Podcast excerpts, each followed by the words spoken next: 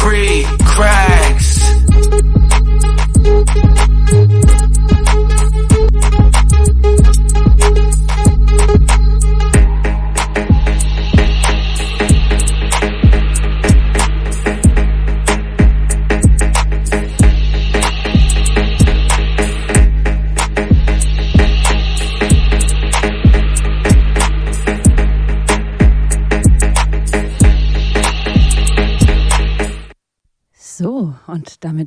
willkommen zu, zur ersten, zur aller, allerersten Sendung von Concrete Cracks, eurer neuen monatlichen Sendung ähm, rund um Stadtpolitiken, städtische Akteure, urbane Raumpraktiken, ähm, hier aus dem FSK mit David und Sophia. Ich hab mir noch nicht, okay. ähm, ja, slightly aufgeregte Grüße auf jeden Fall, weil ähm, Premiere, doppelte Premiere, wenn nicht sogar dreifache Premiere. Ähm, genau, allererste Sendung von Concrete Cracks. Ähm, heute mit gleich zur ersten Sendung mit der Ausnahme. Eigentlich wird diese Sendung jeden vierten Sonntag ähm, gesendet werden und zwar immer von 17 bis 19 Uhr. Aber ähm, genau, der Januar bringt die Ausnahmen und heute, deswegen starten wir heute an dem Dienstagabend und freuen uns über alle zuhörenden Personen in Hamburg und natürlich auch nicht in Hamburg. Ja, ähm, einmal kurz zur Ankündigung. Was ist Concrete Cracks? Concrete Cracks ist eine ja, die Radiosendung, die sich eben städtischen Räumen widmet und davon ausgeht, dass städtische Räume ähm, gemacht sind und auch anders gemacht werden können. Ähm, das ist so unsere Prämisse. Wir dachten uns, wir starten einfach 2024 eben mal mit zwei Stunden Sendung, die sich um diese städtischen Räume kümmert und ihre Politiken beleuchtet, mit dem Fokus, aber ohne Ausschluss äh, auf Hamburg. Ähm, hier befinden wir uns, hier wohnen, arbeiten, lieben wir. Und genau deswegen ist das so ein bisschen unsere, unsere Base. Ähm, und was machen wir? Wir schauen uns eben Aktuelles rund um Stadtentwicklungsprozesse an, um Wohnpolitiken. Wir diskutieren mit äh, sozialen Bewegungen und ähm, anderen stadtschaffenden AkteurInnen und genau gucken uns an, was welche Materialitäten gibt es? Welche Diskurse werden geführt oder auch nicht geführt? Wer ist Teil davon? Wer ist nicht Teil davon? Genau, ähm, wir wollen kritisieren und ex experimentieren, ähm, Theorien und Praktiken beleuchten. Jeden vierten Sonntag im Monat. Genau, so viel dazu erstmal. Ähm, aber jetzt stellen wir uns erstmal einmal kurz selber vor und dafür schalte ich mal eben rüber an das andere Mikrofon. Ja, Hallo und guten Abend. Ähm, ich bin David, Teil von Concrete Cracks zusammen mit Sophia. Ich freue mich, hier zu sein. Ich freue mich, dass wir äh, 2024 mit dieser neuen Radiosendung beginnen. Ich bin Geograf mit äh, dem Fokus auf Stadt- und Raumentwicklung. Habe mich in den letzten Jahren viel mit äh, Stadtentwicklungsthemen, stadtpolitischen Themen auseinandergesetzt, habe aber auch als Journalist gearbeitet und freue mich, das jetzt sozusagen 2024 ähm, kombinieren zu können. Ähm, ich bin auch ein bisschen aufgeregt, das erste Mal im Radio, aber freue mich sehr, dass wir heute da sind und diese Sendung starten. Ich freue mich auch, dass wir ähm, immer Gäste dazu einladen, um einfach noch näher an den Bewegungen, an den sozialen Bewegungen, an den, wie Sophia gesagt hat, stadtschaffenden AkteurInnen zu sein. Genau. Das vielleicht kurz zu mir. Genau, und ähm, ich bin Sophia. Ich mache tatsächlich nicht das allererste Mal Radio. Ich bin seit 2018 schon Teil des FSKs, aber starte genau jetzt mit David ähm, eine ganz neue Sendung. Davor war ich Teil einer anderen Sendung. Genau, aber jetzt was Neues. Und ich ähm, würde sagen, ich beschäftige mich sowohl in meiner Lohnarbeit als auch privat ähm, mit urbanen Räumen und äh, den dahinterliegenden Ideologien und Prozessen. Ähm, ja, arbeite an der Hafen City Universität und genau promoviere zu, ähm, zu Häfen, zu Hafenräumen in Hamburg und Marseille.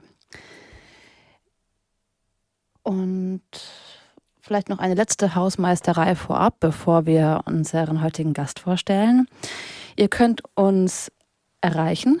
Ähm, ihr könnt, wir freuen uns über ähm, eure Kritiken, Zuschriften, Vorschläge für äh, weitere Sendungen oder wenn ihr selbst Teil der Sendung sein oder werden wollt, ähm, dann meldet euch gerne bei uns. Unter, ihr könnt uns unterreichen unter, also entweder per Mail an Concrete Cracks zusammengeschrieben ähm, at riseup.net oder wir haben ein äh, Instagram-Account angelegt, heißt wie die Sendung Concrete Cracks mit dem Unterstrich, da solltet ihr uns auch finden.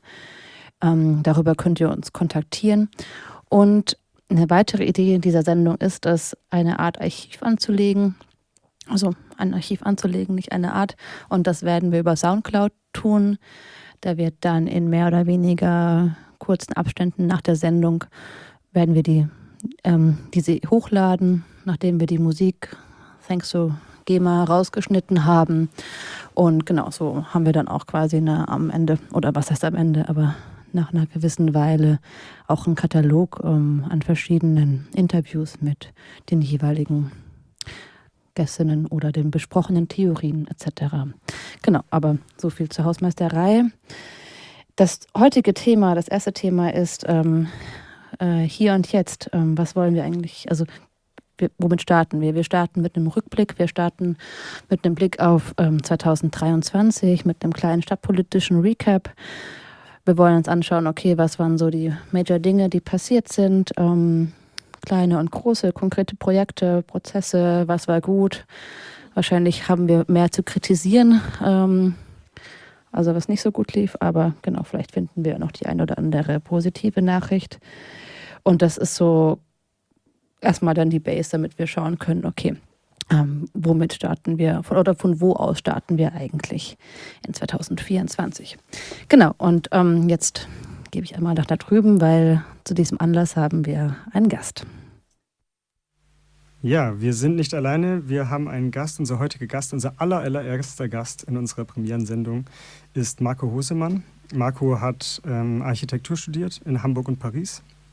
Er ist sowohl politisch als auch außerpolitisch in Hamburg aktiv. Ähm, er ist Autor und Referent und ähm, das transparenzhalber gesagt bei der ähm, Linken in Hamburg aktiv, aber eben auch außerpolitisch bei Initiativen wie Recht auf Stadt und Hamburg enteignet. Herzlich willkommen, Marco.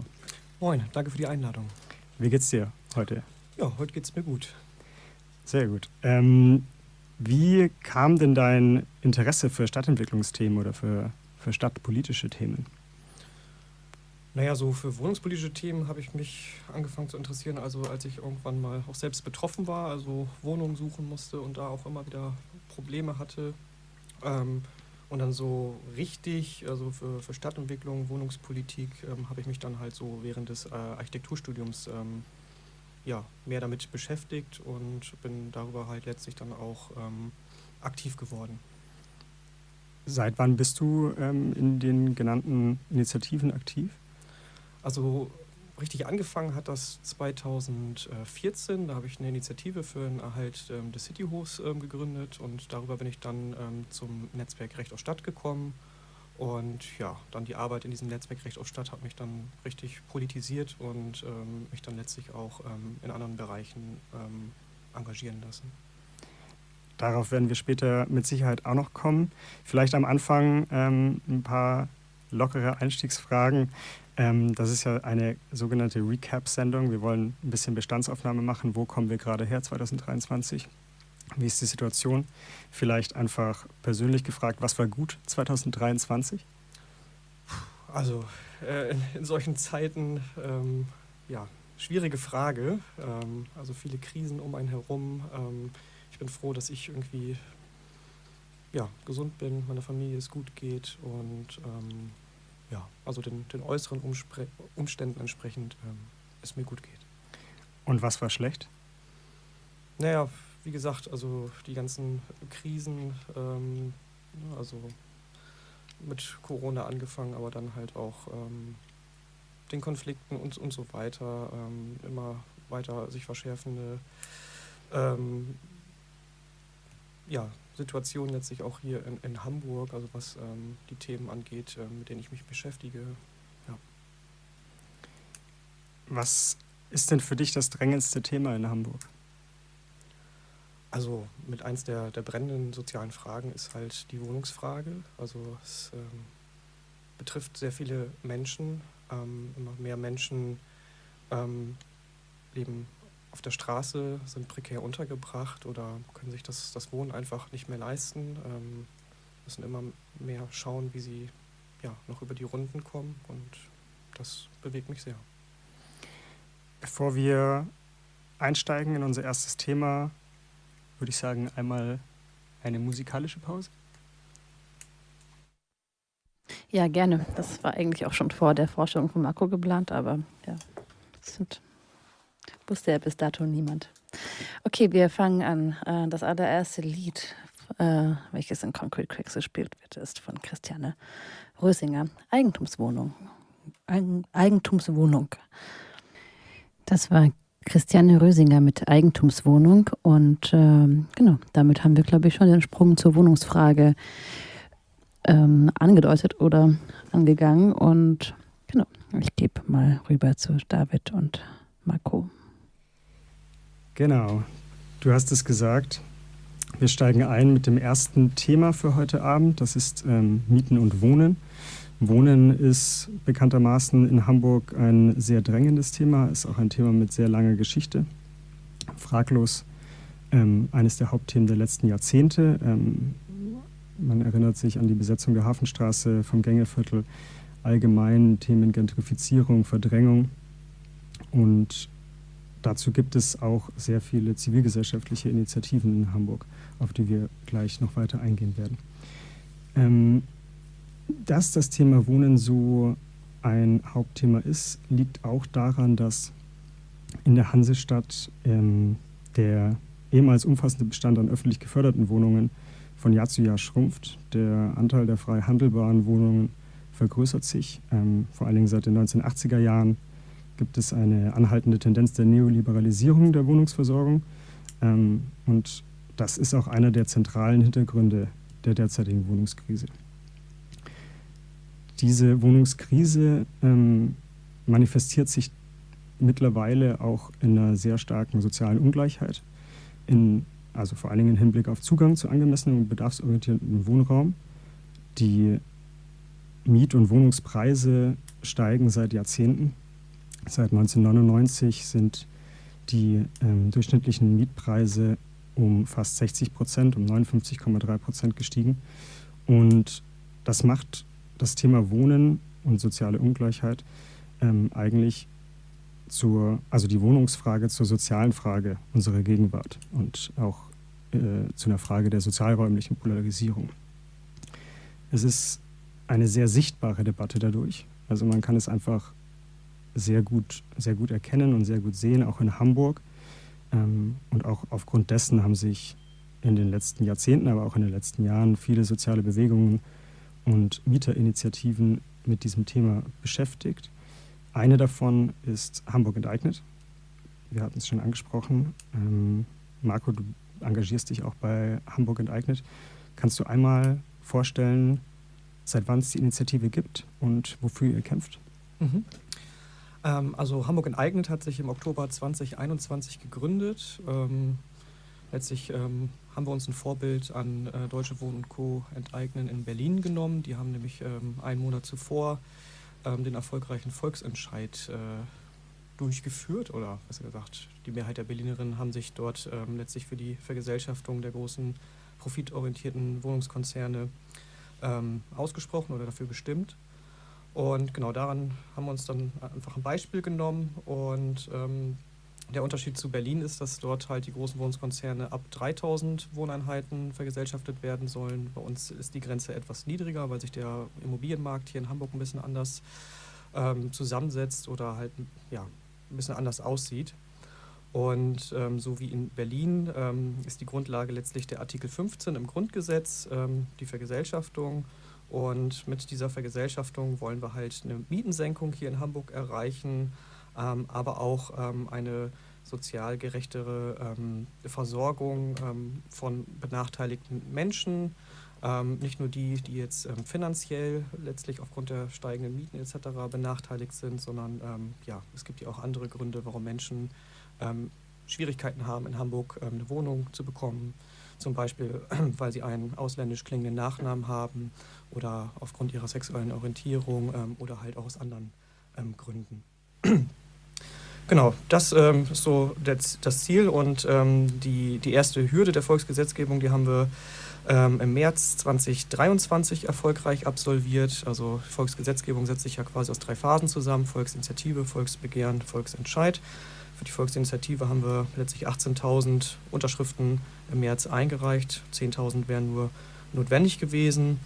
Und dann haben wir im Oktober letzten Jahres äh, das Volksbegehren, also die zweite Stufe, angemeldet und wie es so ein bisschen auch zu erwarten war, ähm, hat uns dann der Senat quasi vor das Verfassungsgericht gezerrt. Ähm, also hat beantragt vom Verfassungsgericht, ähm, dass ähm, dort geprüft wird, ähm, ob unser Begehren ähm, mit der hamburgischen Verfassung und auch mit höherrangigen, also Bundesrecht, zu vereinbaren ist.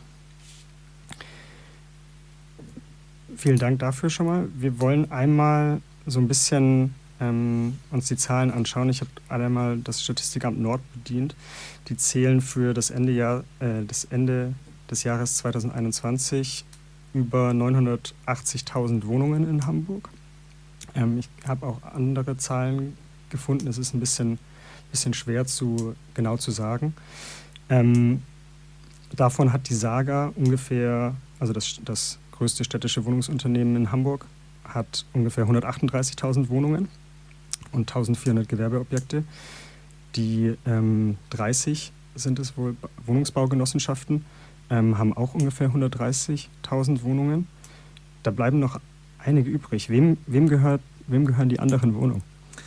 Ja, das ist eine gute Frage, das würde ich auch gerne wissen. Ähm, also da haben sich ja schon viele den Kopf drüber zerbrochen. Ähm, also erst vor ein paar Jahren hat Korrektiv ja hier in Hamburg auch ähm, eine Untersuchung gemacht, zusammen halt mit den Mieterinnen dieser Stadt, ähm, mit dem Titel Wem gehört ähm, Hamburg? Ähm, ja, man hat schon ein bisschen Licht, sage ich mal, ins Dunkel bringen können. Ähm, auch andere ähm, haben schon so ein bisschen das herausfinden können, aber grundsätzlich muss man sagen, haben wir einen sehr intransparenten Wohnungsmarkt.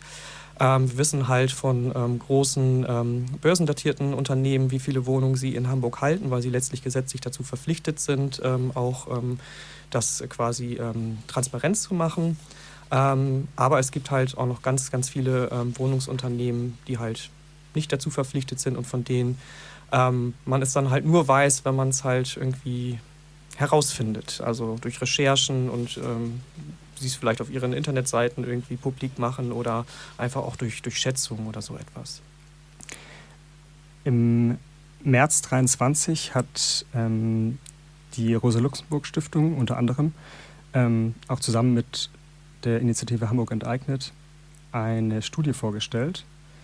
Ähm, daran anknüpfend vielleicht, dort war unter anderem zu lesen, dass 200.000 Wohnungen in Hamburg, das fand ich ähm, sehr beeindruckend, äh, Millionärinnen gehören.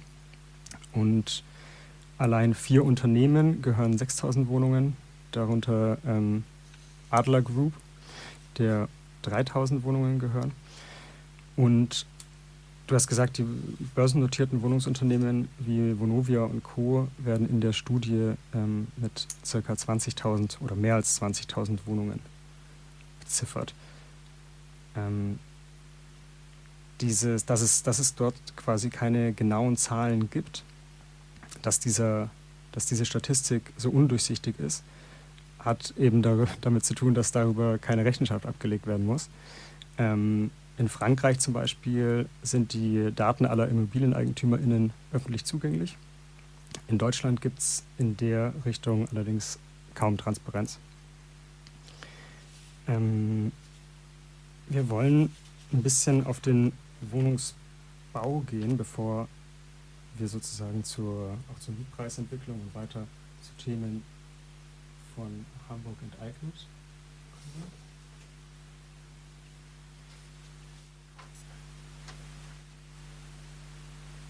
Der Hamburger Senat, der aktuelle, hatte sich das Ziel gesetzt, pro Jahr 10.000 Wohnungen zu bauen. Ähm, 2022 waren es noch 9.234, die fertiggestellt wurden. Im Jahr 2023, also bis vor ein paar Monaten, ähm, bis November wurden nur 4.000 Baugenehmigungen ähm, ausgestellt. Das ist ein Rückgang von 36 äh, Prozent. Kannst, könnt, könnt ihr euch das erklären? Was ist, was ist da sozusagen das Problem? Ist das ein Problem? Ähm, ja, das ist ein Problem, wobei man auch dazu sagen muss, also überhaupt ähm, muss man das ja auch kritisch sehen. Ne? Also das ähm, ist ja letztlich die Strategie, ähm, die, die die Regierung hier seit 2011 fährt. Ähm, also angefangen mit dem allein nicht SPD-regierten Senat und dann ab 2015 sind die Grünen ja mit in die Regierung ähm, eingestiegen und ähm, die wollen ja vor allen Dingen, sage ich mal, diese steigenden Mieten in den Griff bekommen, indem sie halt bauen, bauen, bauen und ähm, damit halt mehr Angebot schaffen. Ähm, und ja, diese Rechnung geht halt nicht so ganz auf. Also es ist halt so dem, den Irrglauben irgendwie auferlegt, ähm, letztlich, ne, dass Angebot und Nachfrage halt irgendwie im Verhältnis zueinander stehen und man muss halt einfach nur mehr Angebot schaffen, um dann letztlich ähm, die, die Nachfrage zu befriedigen und letztlich damit die Preise zu entspannen. Aber was man halt dazu sagen muss, anders als andere Waren lassen sich halt Wohnungen nicht irgendwie ähm, überall unendlich ähm, vermehren, weil Wohnungen letztlich an einem begrenzten Gut gebunden sind und das heißt nun mal Boden.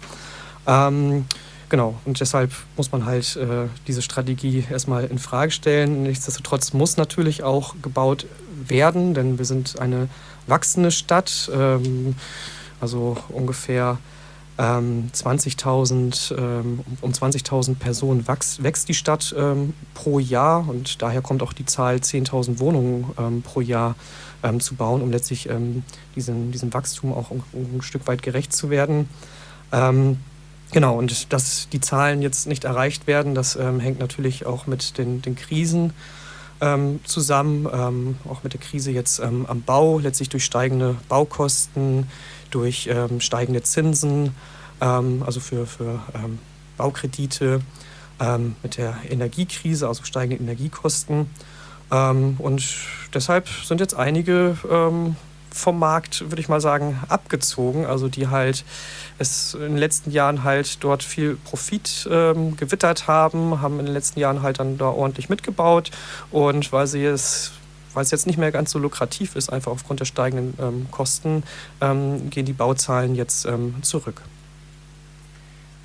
Du hast es angesprochen, die, du hast es angesprochen, die ähm, Bodenpreise sind auch gestiegen. Ich hatte gesehen, ähm, zwischen 2011 und 2021 sind die Bodenpreise in Hamburg teilweise um 350 Prozent gestiegen äh, in ausgewählten Lagen. Das ist schon extrem. Heute kostet ein Quadratmeter Wohnfläche, also der, der Bodenpreis, durchschnittlich 2300 Euro.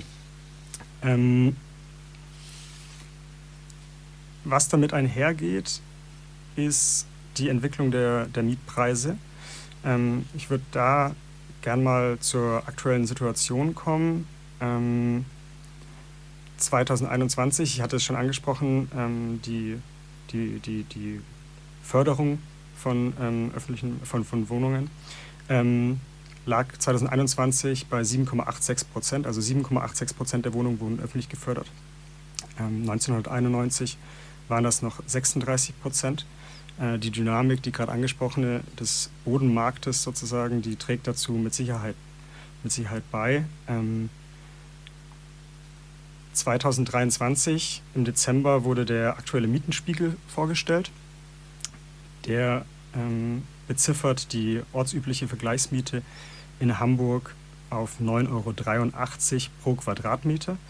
Ähm, das ist eine Steigerung von 5,8 Prozent im Vergleich zum letzten Mietenspiegel, also 2021. Eine Steigerung um 54 Cent pro Quadratmeter.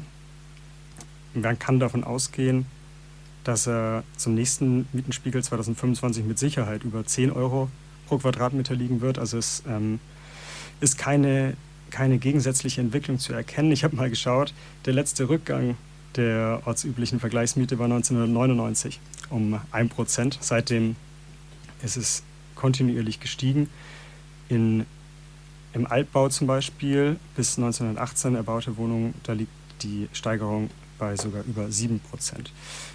Ähm, was sind denn die Gründe für die Mietpreisentwicklung?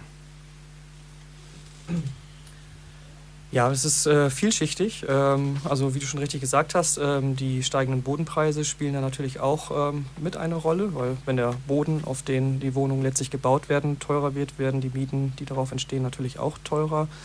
Ähm, aber was natürlich auch ein, ein sehr starker äh, Faktor ist, ist natürlich ähm, letztlich ähm, ja, Spekulation und äh, Profitmaximierung letztlich von letztlich äh, Unternehmen die halt Wohnen nicht irgendwie als, als Grundbedürfnis, als Grundrecht sehen, die auch ähm, nicht irgendwie einen Anspruch haben, so wie der Senat das ja häufig irgendwie versucht äh, darzustellen, dass sie jetzt irgendwie einen Beitrag ähm, zur Versorgung.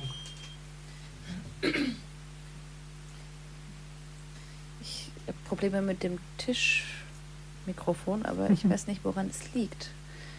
Ähm, versuch's nochmal weiter. Test? Ja, das hört sich doch gut an. Das sieht auch gut aus auf dem Monitor. Ja, also diese Unternehmen, die leisten keinen Beitrag irgendwie äh, zur Lösung äh, der Wohnungsfrage. Also die haben jetzt nicht irgendwie das Ziel, alle Menschen irgendwie gerecht äh, mit bezahlbarem Wohnraum zu versorgen, sondern die haben das Ziel, letztlich ihre Profite, ihr, ihr, ihre, ihre Gewinne zu maximieren. Und das machen sie letztlich ähm, durch steigende Mieten und ähm, deshalb ist ja auch dieser Mietenspiegel, sage ich mal, ähm, kritisch zu sehen, weil er letztlich ähm, ja auch ein Instrument ist, ähm, um Mieten auch zu erhöhen. Ähm, natürlich können, also ist ja nicht nur, also, also wenn, wenn es den Mietenspiegel nicht gäbe, dann äh, würde es wahrscheinlich äh, noch, noch ganz andere Blüten tragen, aber ähm, nichtsdestotrotz gibt es ja auch noch Alternativen zu einem ähm, Mietenspiegel oder auch wie der Mietenspiegel, sage ich mal, gestaltet ist. Also da fließen ja ähm, nur die ähm, Neuvermietung ein ähm, und auch nur die der Wohnung, wo die Preise, sage ich mal, gestiegen sind. Und ähm, ja, das, da könnte man ja auch, sage ich mal, die Bestandsmieten mit, mit reinnehmen und dann würden die Mietsteigerungen gar nicht so stark sein, wie es jetzt in den letzten Jahren passiert ist.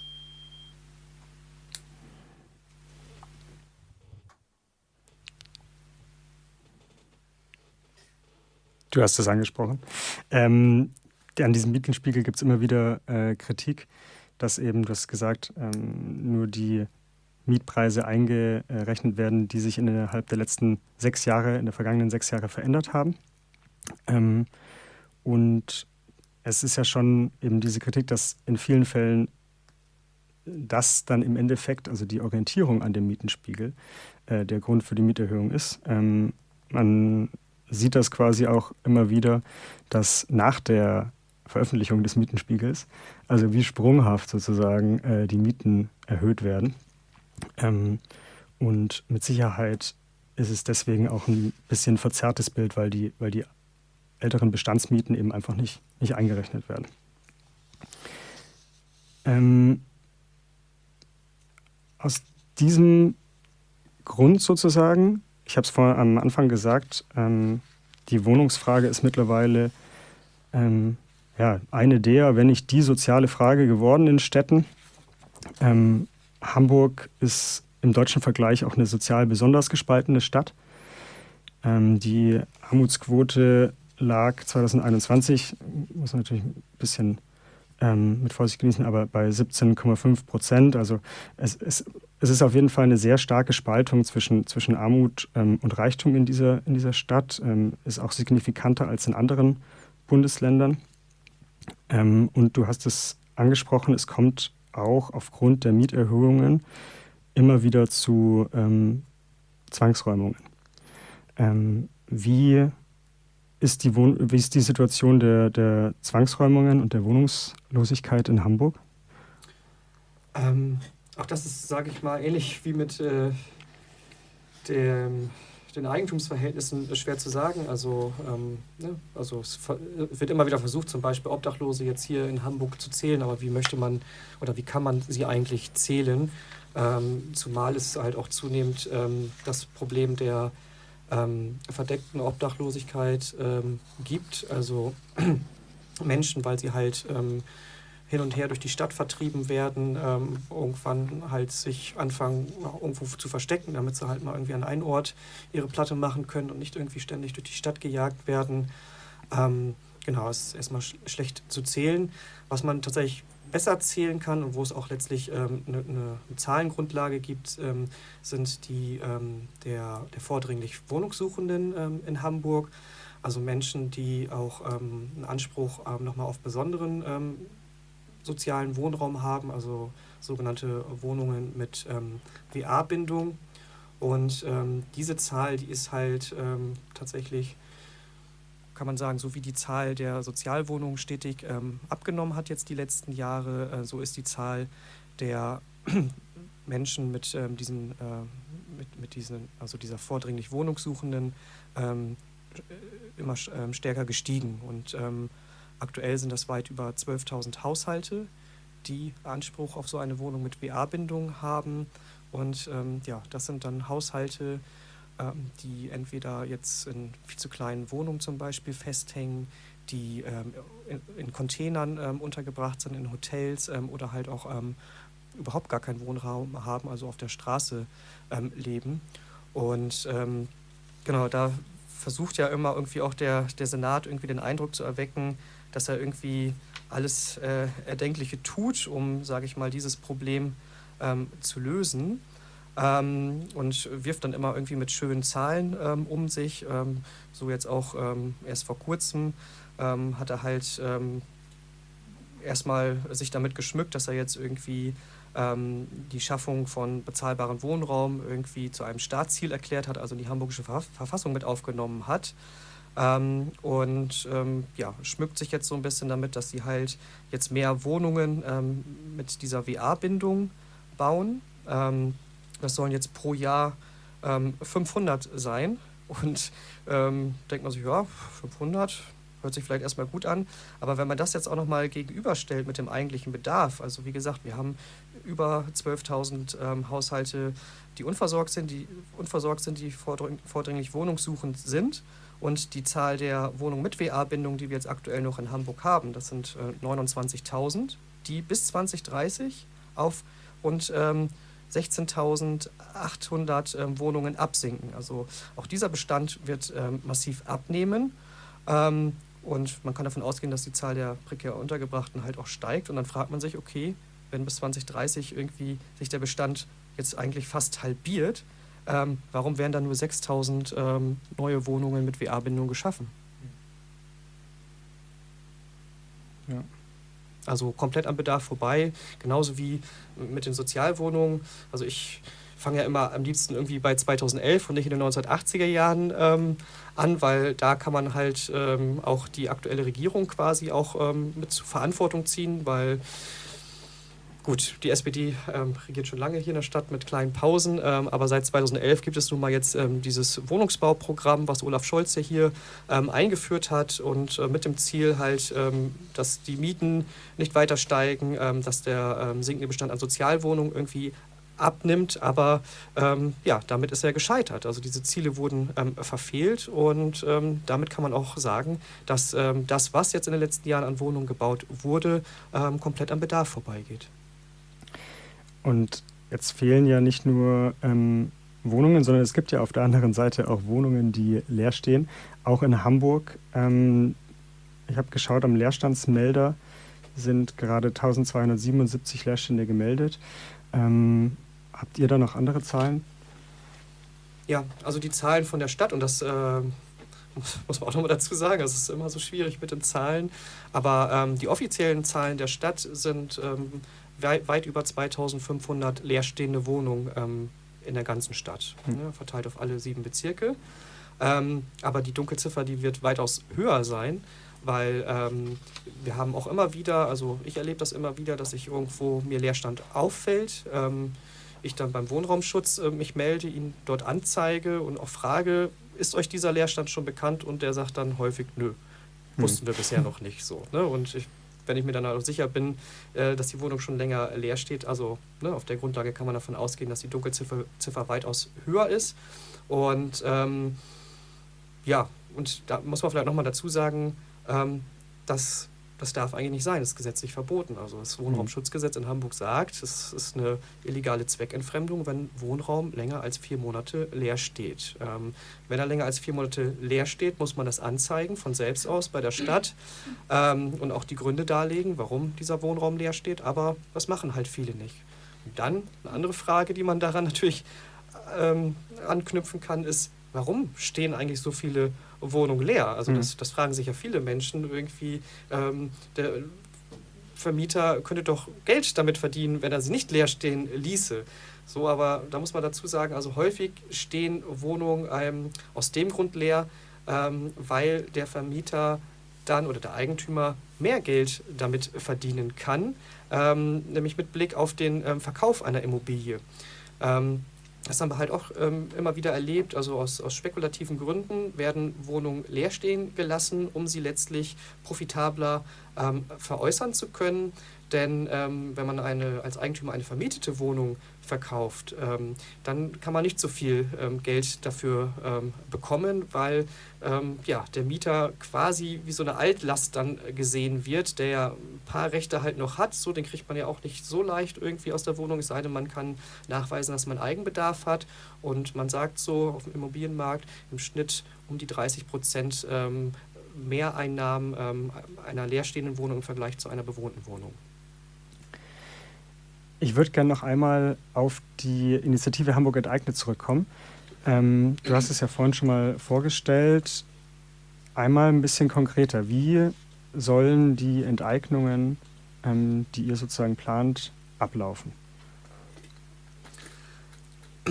Also, das, da haben wir noch keinen fertigen Plan für. Also, hm. äh, das, äh, das können wir auch gar nicht leisten. Also, ähm, oder noch nicht leisten. Also dafür braucht es ja erstmal eine gesetzliche Grundlage. Und das mhm. ist ja letztlich eigentlich das, was wir ähm, fordern oder auch zur Abstimmung stellen, ähm, nämlich dass ähm, der ähm, Senat ähm, eine Kommission letztlich gründet, die letztlich dann so ein Vergesellschaftungsgesetz erarbeiten soll. und wie das dann konkret aussieht, ist dann halt so gesehen in deren Händen. Es ist aber nicht so, dass wir nicht irgendwie da auch Vorstellungen äh, zu haben oder auch schon ähm, uns dazu Gedanken gemacht haben. Also wir haben auch ähm, ganz konkret in unserer ähm, Initiative ähm, eine Arbeitsgruppe, die AG Vergesellschaftung, mhm. Ähm, die sich halt eben genau mit diesen Fragen beschäftigt, wie kann so eine Vergesellschaftung aussehen, also was für eine Unternehmensform und ähm, unser Favorit ist dann eine Anstalt öffentlichen Rechts und ähm, wie ist dann auch eine Satzung einer solchen Anstalt öffentlichen Rechts gestaltet, um letztlich dann ja auch wie, wie, wie wird die Vergabe ähm, dieser vergesellschafteten Wohnung ähm, organisiert, also äh, nach welchen, welchen, Kriterien, also ähm, geht das nach einem Losverfahren oder gibt es vielleicht auch ähm, Kriterien, dass Menschen, die halt ähm, benachteiligter am Markt sind, sage ich mal, als andere Menschen da auch irgendwo äh, ja, bevorzugt werden. genau, und mit solchen Fragen beschäftigen wir uns, aber letztlich können wir das gar nicht äh, jetzt genau sagen oder festlegen, weil wie gesagt, äh, das muss ja auch letztlich dann juristisch oder rechtlich, sage ich mal, ähm, einwandfrei ähm, gestaltet sein, damit es halt nicht dann irgendwann ähm, nach Karlsruhe wandert und dann dort irgendwie vom Gericht irgendwie kassiert wird, weil dann haben wir dasselbe Problem wie in Berlin mit, den, mit dem Mietendeckel. Hm.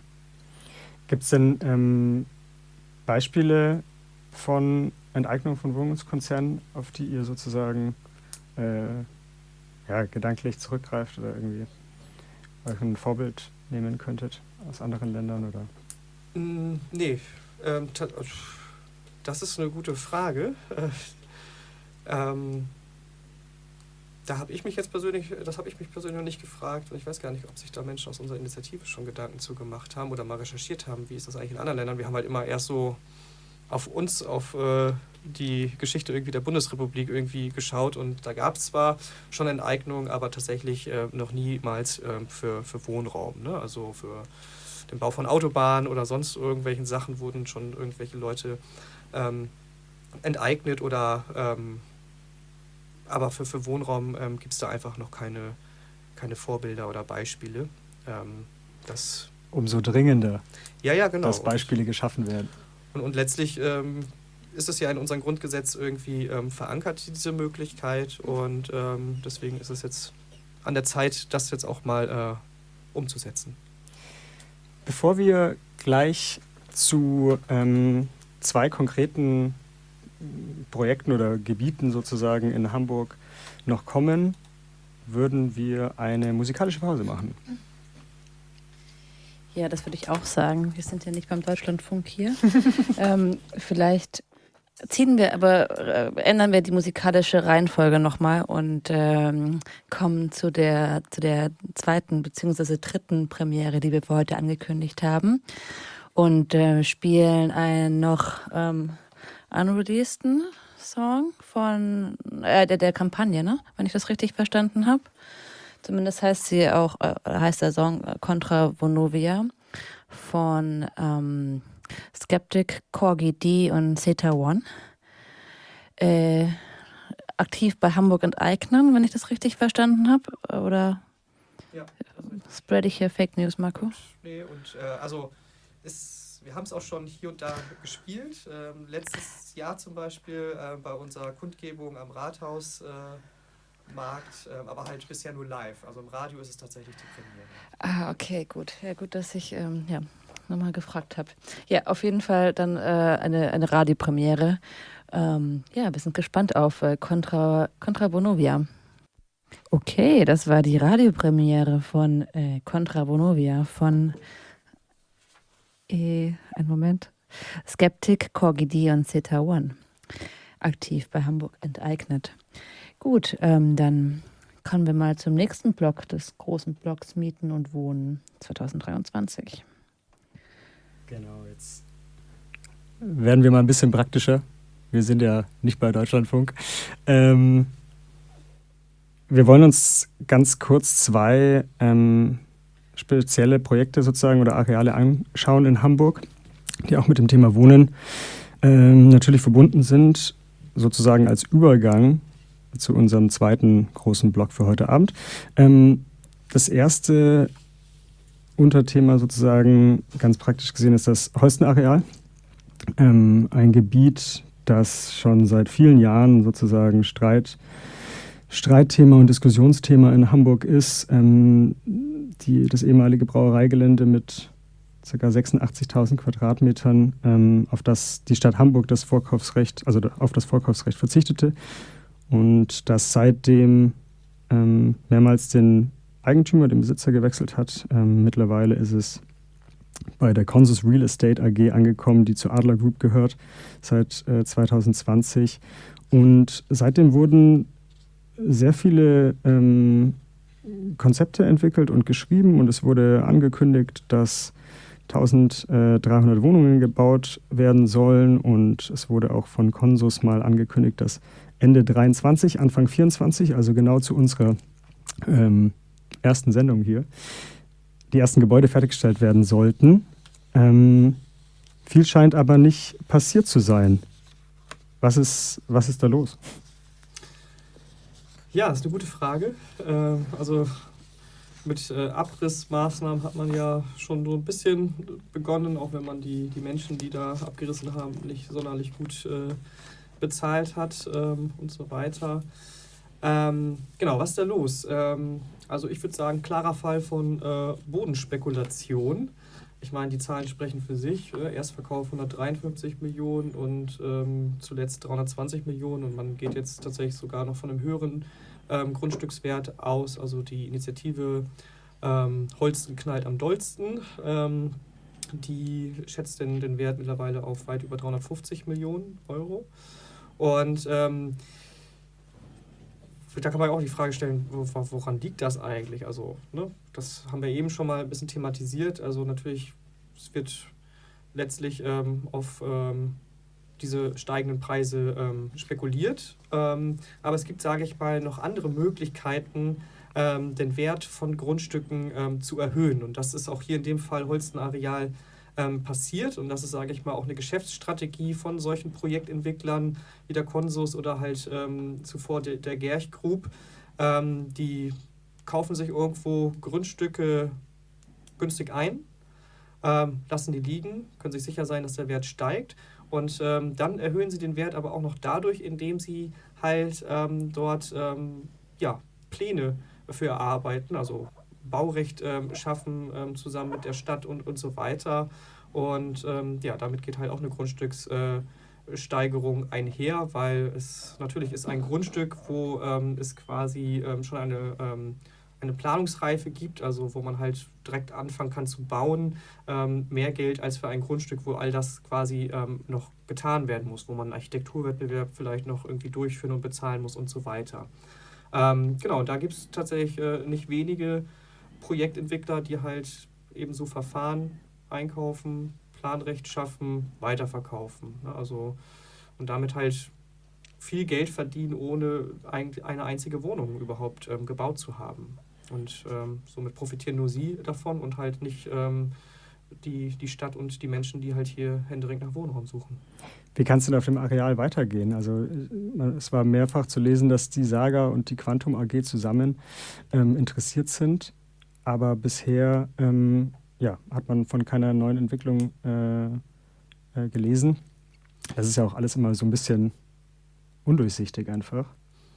Ja, ja, also das war ja die, die Meldung äh, im April 2023, äh, die ich mir tatsächlich auch mal für die Vorbereitung nochmal angeschaut habe, ähm, wo dann halt auch unsere neue Stadtentwicklungssenatorin Karin Pein von der SPD ähm, diese frohe Kunde irgendwie ähm, ja, in, die, in die Zeitung ähm, brachte, dass man ähm, ja, überlegt, ähm, dass Quantum, also einer, ein Projektentwickler hier äh, in Hamburg, ein nicht ähm, unbekannter, sage ich mal, der zum Beispiel auch die Stadthöfe hier ganz in der Nähe ähm, entwickelt hat ähm, und sich schon die Taschen voll gemacht hat. Und dass ähm, Quantum halt mit der Saga und da zitiere ich jetzt die Stadtentwicklungssenatorin, in bewährter Partnerschaft ähm, ja, dieses Areal entwickeln. Und äh, kann man, das hört sich jetzt erstmal so gut an für den Gemeinleser, die Gemeindeleserin, so bewährte Partnerschaft und so.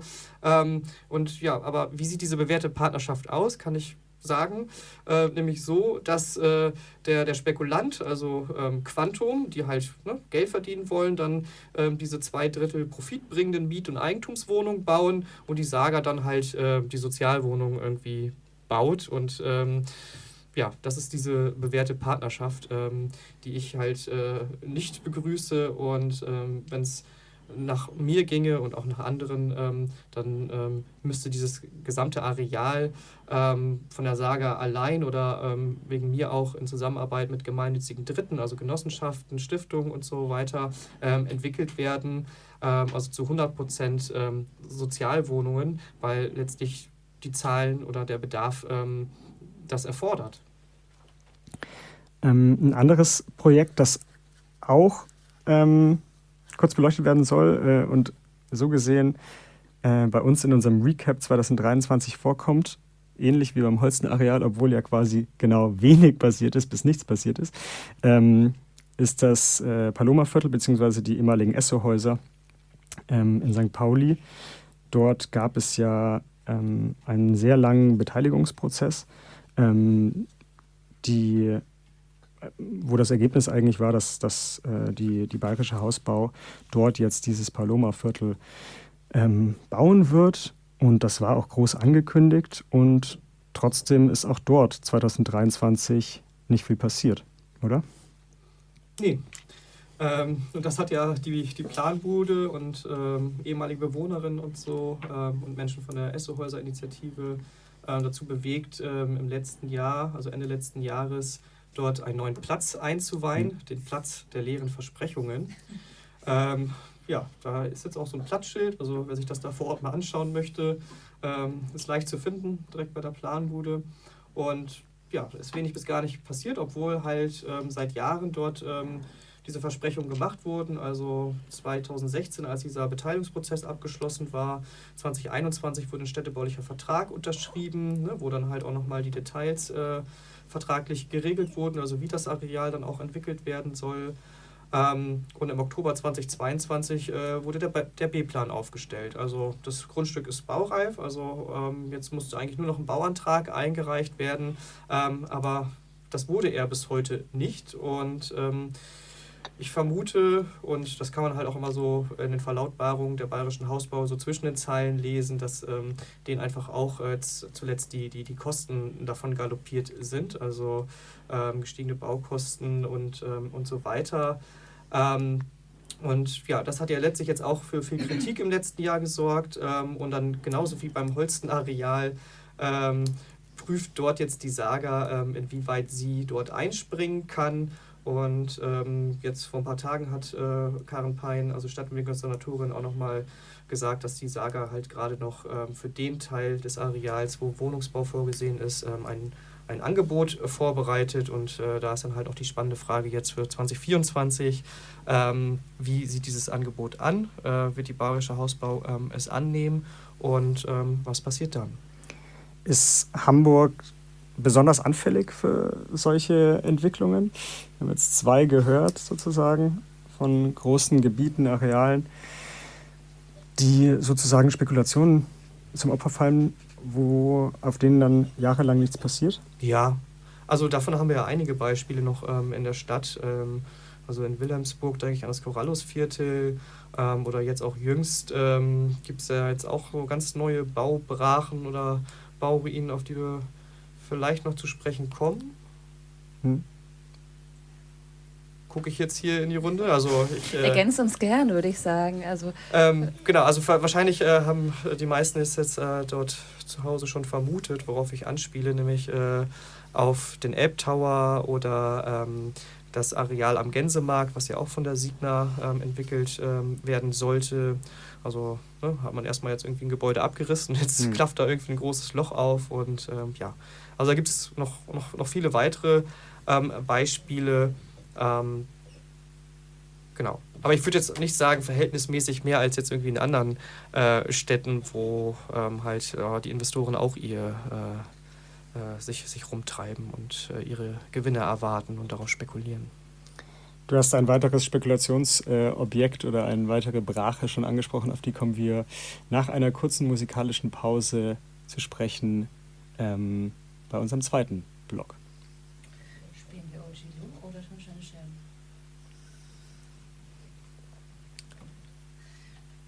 Okay, ja. Ähm, dann spielen wir ja. zum Abschluss des ersten Blogs. Der Turm stürzt ein. Der Turm stürzt ein. Ah ja, okay. Von Tonsteine Scherben. Das ähm, passt. Passender Übergang vielleicht. Mhm. Ja, da werden wir gleich noch genauer drauf eingehen, genau. Ähm, aber erstmal erstmal dazu. Ähm, wo ist das? Einen Moment. Ah, hier. Okay, viel Spaß mit Tonscheine Scherben und der Turm stürzt, stürzt ein.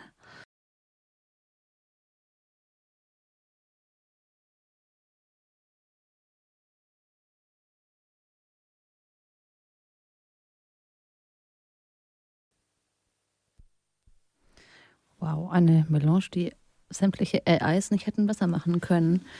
Ähm, ja, das war Tonsteine Scherben mit Der Turm stürzt ein. Und damit ähm, leite ich jetzt mal über in den, in den zweiten von drei Blöcken heute Abend. Und genau, wie schon gesagt, es geht jetzt eher um Großprojekte, aber jetzt nicht diese großen Wohnbauprojekte, sondern ähm, ja, wir dachten da so an diese ähm, Türme und Brücken und ja, es sind vor allem Türme und Brücken, die wir uns jetzt anschauen wollen. Davon waren ja 2023 auch einige in den Schlagzeilen. Ähm, prominentestes Beispiel und wahrscheinlich äh, beginnen wir mit dem auch gleich ist, ähm, was das Phallus-Symbol an Elbbrücken am sogenannten Stadteingang, was wohlgemerkt nicht in Harburg ist, aber genau, auf den wollen wir gleich kommen. Äh, worüber wir auch reden wollen, über die äh, Kühlbrandbrücke, über die A26 Ost, ah ja, das ist die Nichtbrücke, über den Hala MSC-Deal, ähm, nicht unbedingt infrastrukturelles Großprojekt, aber natürlich dennoch relevant in der, in der Diskussion um Privatisierung und öffentliches Eigentum und über die Sternbrücke. Ähm, aber genau, zuerst zum, zum Elbtower, der ähm, noch nicht einschützende Turm. Eigentlich sollte er 245 Meter hoch werden. Ähm, wieder so ein Ding von Olaf Scholz. Er hatte sich 2017 für den Entwurf entschieden und damit ähm, auch für den Investor äh, René Benko ähm, mit seiner Signa Holding. Ähm, die Hoffnung Scholz oder die ja, Scholze, Hoff, Scholze Hoffnung damals war, ähm, ich zitiere, ich möchte, dass die Hamburgerinnen und Hamburger, wenn es fertig ist, sagen, das hat der Scholz gut gemacht. Zitat Ende. Gut. Ähm, der aktuelle Rohbau ist jetzt etwas mehr als 100 Meter hoch und ähm, da, also das ist er jetzt auch schon seit gut vier Monaten. Ähm, ja, ein Entwurf von David Chipperfield, Architects, nur noch ähm, die ergänzenden Facts. Ja, vielleicht mal, Marco, ein kurzes Recap. Was ist, äh, was ist da eigentlich passiert? Ähm, wie stellt sich die Entwicklung des Ape Towers aus deiner Sicht dar? Oder, oder auch, was war dein Highlight dabei der letzten Monate rund um das ganze Ape Tower Debakel? Mikrofon an. Ja, Highlight. Ähm, schwierig. Also auf der einen Seite haben wir das ja auch ein Stück weit äh, also als Gefahr ähm, im Vorfeld, ähm, also als wir uns gegen dieses Projekt ausgesprochen haben, auch immer wieder ähm, aufgezeigt. Ähm, gut, dann wurde irgendwann angefangen zu bauen und ähm, ja, also ich, ich finde es äh, ärgerlich, also deswegen äh, kann ich wahrscheinlich äh, das schwer als, als, als Highlight irgendwie äh, sehen. Ähm, und ja, Okay, also was ist ärgerlich, dass das Ding überhaupt da gebaut werden sollte, ne? Ja, okay. Warum ist das ärgerlich aus deiner Perspektive? Naja, also ich glaube, die, die Prioritätensetzung ist hier einfach mal wieder äh, eine falsche und ähm, dann muss man halt auch sagen, ähm, auch aus, aus ökologischen Gründen machen solche Hochhäuser eigentlich nicht mehr viel Sinn und ähm, zumal wenn man mal schaut ähm, in der Stadt, äh, wie viele leerstehende Büroflächen äh, wir haben, ist es dann auch schwer zu verstehen, warum dort dann so ein riesengroßes neues Hochhaus mit äh, Zehntausenden Quadratmetern äh, Bürofläche neu geschaffen werden muss. So. Also das einmal, ähm, genau, und letztlich ähm, ist es äh, dann irgendwann angefangen worden und äh, dann finde ich, muss man immer auch schauen, dass man irgendwie das, das Beste draus macht. Also ich finde auch, wenn es irgendwie eine romantische Vorstellung ist, irgendwie das da als, als, als Mahnmal irgendwie einer gescheiterten kapitalistischen Stadtentwicklung irgendwie stehen zu lassen, was uns dann für alle Ewigkeit vor ähm, ja, mahnen soll und äh, auch warnen soll für, vor, vor weiteren solcher äh, Projekte. Ähm, ja, glaube ich, irgendwie muss, muss da jetzt irgendwas äh, passieren. Ähm, und weil letztlich, ja. Oder was, was stellt ihr euch vor? Also ich kann ja auch mal eine Frage zurückstellen. Also was, äh, wie würdet ihr jetzt äh, damit verfahren? Äh, also was wäre nachhaltig irgendwie und im Sinne einer Stadt dort jetzt äh, zu tun? Puh, also ich will jetzt nicht allzu viel vorweggreifen. Ich glaube, wenn wir uns da noch ein paar, oder äh, da kann eigentlich David noch ein bisschen genaueres zu berichten, aber wenn wir uns noch ein paar Wochen gedulden, kann ich mir vorstellen, dass da auch ein paar Ideen aufploppen werden. Ähm, aber ja. Gibt auf jeden Fall ja in Hamburg genügend Initiativen ähm, und Vereine, ähm, die auf der Suche nach Platz sind. Mhm. Ähm, auch im Hamburger Osten. Darauf werden wir im Laufe des Jahres auf jeden Fall noch kommen. Genau, also stay tuned ähm, und vorfreudig. Also ich bin zumindest vorfreudig.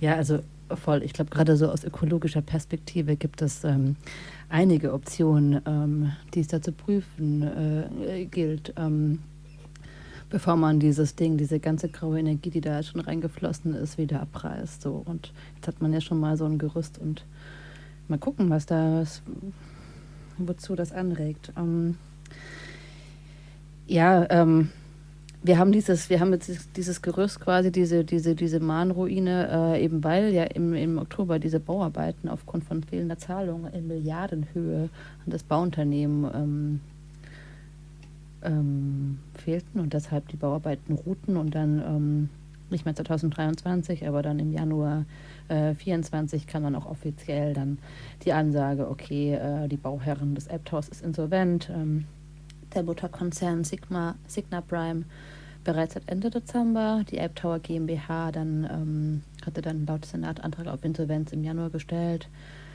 Senatorin Pein sagte, die Stadt könne nun ihr kaufvertraglich gesichertes Wiederkaufsrecht sowie die Übernahme aller Planungs- und Bauverträge geltend machen. Ähm, wobei das ähm, die Wiederkaufsmöglichkeiten meines Wissens nach noch umstritten sind. Ja. Ja, also ähm, wenn man so das liest oder hört, was äh, Karen Pein oder ähm, auch Peter Tschentscher sagen, dann hat man das Gefühl so, okay, wenn das jetzt irgendwie durch ist ähm, und nicht weitergebaut wird, dann können sie es irgendwie direkt übernehmen und dann ähm, es entweder selbst entwickeln oder halt irgendwie weiterverkaufen.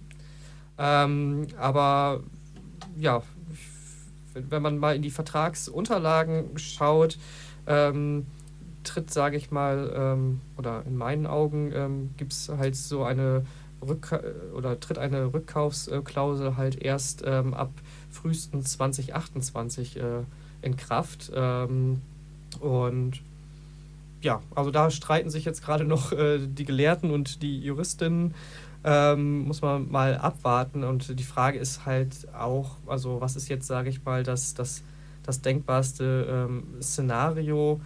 Ähm, also ich glaube tatsächlich nicht daran, dass wir da jetzt irgendwie jahrelang eine Bauruine irgendwie äh, am Stadteingang stehen haben werden, denn dafür kann man damit, äh, was da jetzt schon steht und das, was da noch entstehen kann, viel zu viel Geld äh, verdienen. Mhm. Ähm, von daher gehe ich davon aus, und das war jetzt auch jüngst in der, in der Presse zu lesen, ähm, dass halt mit diesem ähm, Insolvenzverfahren, was jetzt eingeleitet wurde, quasi ähm, auch ähm, ein Neustart erfolgen kann mit den alten ähm, Investoren. Die Commerzbank Real, die da irgendwie, ich glaube, ein Viertel der Anteile hält, die hat sich jetzt auch äh, öffentlich schon ganz optimistisch irgendwie gezeigt, äh, die Kiste irgendwie weiterzubauen. Ähm, Genau, und ich meine auch, äh, ne, Klaus-Michael Kühne äh, steckt da ja ähm, mit, mit drinne und ähm, also einfach mal aus deren Perspektive betrachtet, äh, haben die da ja einfach jetzt schon äh, eine Menge Geld ähm, investiert. Also man schätzt so um und bei 300 Millionen Euro. Ähm, alleine Baukosten sind ja schon reingeflossen, plus jetzt nochmal diese Grundstückskosten. Ähm, und äh, wenn sie das jetzt nicht weiter bauen, dann würden sie das ja quasi verschenken. Dann wäre es ja einfach äh, weggeschmissenes Geld. Von daher denke ich, werden die jetzt ähm, sich beraten und vielleicht noch irgendwie einen weiteren Investor äh, mit, mit an Bord holen ähm, und, und, und das letztlich ähm, weiterbauen. Ähm, ich würde mir wünschen tatsächlich, dass es äh, vielleicht auf, aus welchen Gründen auch immer äh, äh, nicht klappt, ähm, weil ich meine, ich weiß, also man muss halt mal schauen, ne? also wie solvent sind die Investoren, die da jetzt äh, schon Geld reingesteckt haben, also auch so ein Klaus-Michael Kühne, da wird zwar auch immer gesagt, irgendwie ist so, ist ein ziemlich reicher Typ so und ähm, genau, aber der guckt, glaube ich, auch genau hin, ähm, und ich glaube, solche Projekte baut er ja auch nicht irgendwie von seinem Taschengeld irgendwie oder was er irgendwie auf dem Konto liegen hat, sondern solche Projekte ähm, werden halt mit, in der Regel mit Krediten irgendwie ähm, finanziert und äh, oder in den letzten Jahren gerne mit Krediten finanziert, weil die halt die Zinsen günstig waren. Das sind sie jetzt nicht mehr und deswegen werden die wahrscheinlich da ganz genau rechnen.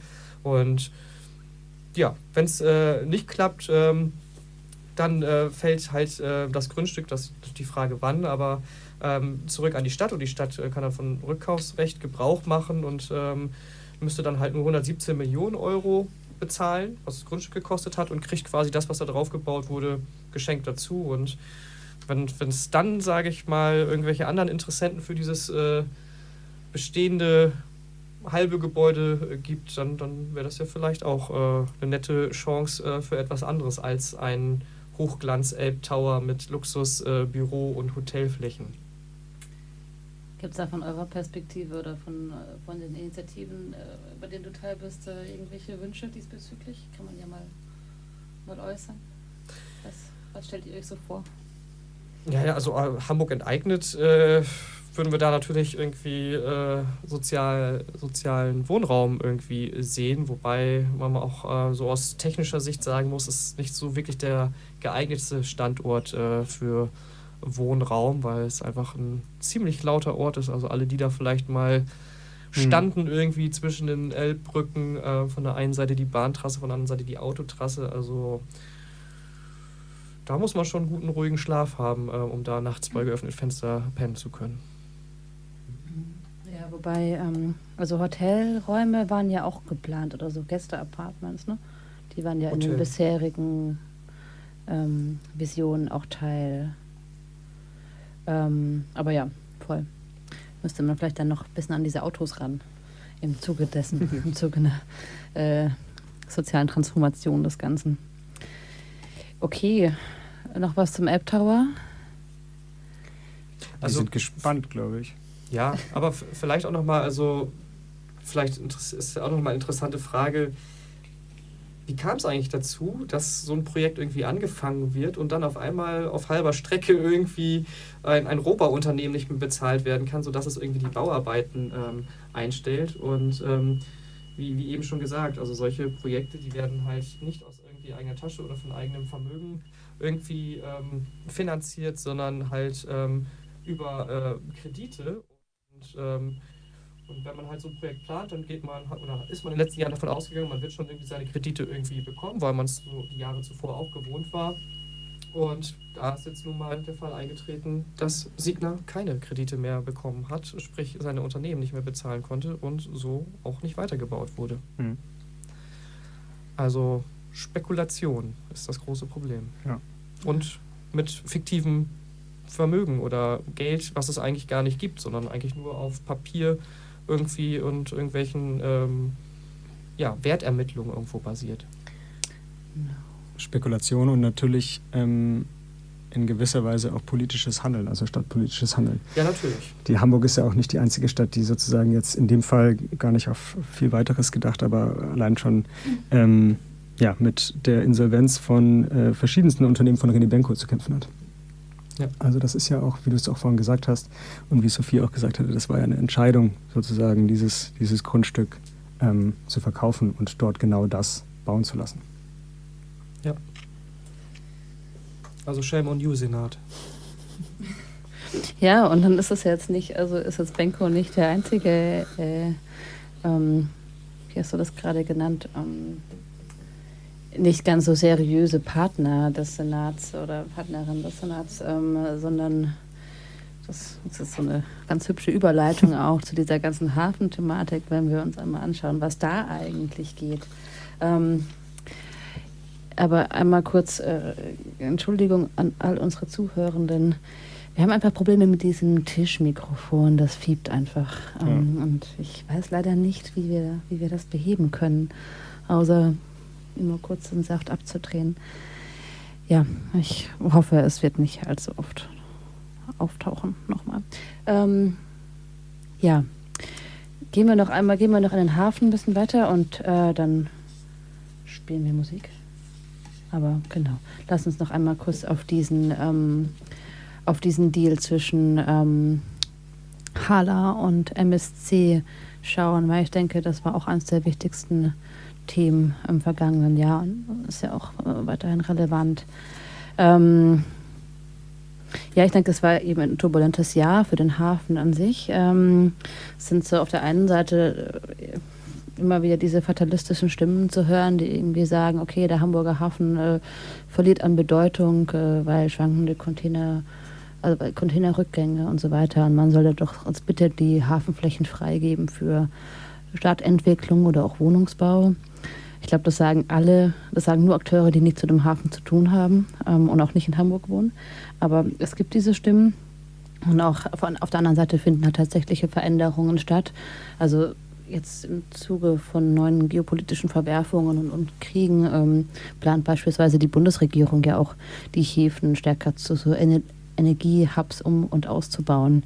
Ähm, also man kann, finde ich, an so, an so Hafentransformationen ganz gut so globale Macht- und Geopolitiken ablesen, ähm, was sich ja auch schon jetzt nicht vergangenes Jahr, sondern das Jahr davor fast schon ähm, ähm, an der Diskussion oder an der sehr erhitzten Diskussion rund um den Einstieg des, äh, der chinesischen Staatsreederei Costco am Containerterminal toller Ort gezeigt hat. Genau, aber dann jetzt Ende, äh, Ende 23 im September wurde eben ähm, dieser Deal zwischen der HALA und MSC äh, öffentlich und ähm, die Überleitung mit den nicht so ganz seriösen Akteuren war auf die ähm, äh, MSC bezogen. Ähm, ja, was ist die HALA, was ist der MSC? HALA ist die Hamburger Hafen- und Logistik AG. Ähm, MSC ist die Mediterranean Shipping Company. Ähm, was macht die HALA? Die HALA betreibt drei der vier Containerterminals im Hamburger Hafen. Ähm, also Containerterminal Burhakai, Containerterminal Tollerort und Containerterminal Altenwerder. Ähm, dann gibt es noch Eurogate, aber das sind auch mal andere. Ähm, und sie sind, die, die drei von der HADA sind die äh, mit, mit Eurogate zusammen, sind der Kern des Hamburger Containerumschlags und des Hafens. Ähm, die HALA beschäftigt äh, um die 6600 Mitarbeitende, davon allein 3000 im Containerbetrieb. Ähm, ja, und nicht nur dann die, die direkt an den Terminals angestellt sind, sondern eben auch ähm, andere Leute aus dem Gesamthafenbetrieb, so zum Beispiel Festmacher oder Lascher, die alle für die Halle arbeiten. Ähm, und genau, die Halle betreibt diese Terminals, ähm, ist ein relativ altes, altes Unternehmen hervorgegangen aus der 19, nee, 1885 gegründeten Hamburger Freihafen Lagerhausgesellschaft, ähm, die den Umschlagsbetrieb im Freihafen damals noch und in der Speicherstadt organisierte. Ähm, genau, und die Aktien, also die Hala wurde schon teilprivatisiert, das war 2016, äh, 2006, 2007, ähm, damals noch von äh, unter CDU-Bürgermeister Ole von Beust. Ähm, und seitdem befinden sich nur noch 70 Prozent der Hala-Aktien, also es sind notiertes Unternehmen in Staatsbesitz und 30 Prozent eben in Streubesitz. Und jetzt wurde halt bekannt, dass MSC, also die größte Reederei der Welt, ähm, 49,9 Prozent der Hala-Aktien von der Stadt und den übrigen Aktionären ähm, kaufen möchte. Ähm, ja, und dieser Deal, der da ausgehandelt wurde zwischen drei Leuten, äh, zwischen drei, vier, also Finanzsenator, Wirtschaftssenatorin, Wirtschafts- und Hafensenatorin. Wahrscheinlich war Genscher auch dabei ja. und dann MSC-Vertreter. Es war so ein Hinterzimmerdeal und das war dementsprechend so einen relativ großen Aufschrei irgendwie hervorgerufen. Äh, ähm, und als dann im November auch noch, zu Beginn November auch noch die äh, der Aufsichtsrat der Haller zugestimmt hat, sind da erstmal die Arbeiter, äh, die Haller-Arbeiter in, äh, in so einen wilden Streik getreten. Ne? Und das hat so ein bisschen den Auftakt gegeben für eine ganze Reihe an Protesten. Und ähm, ich weiß, dass du da auch, also ich habe dich auf jeden Fall mindestens einmal auf der Straße auch gesehen.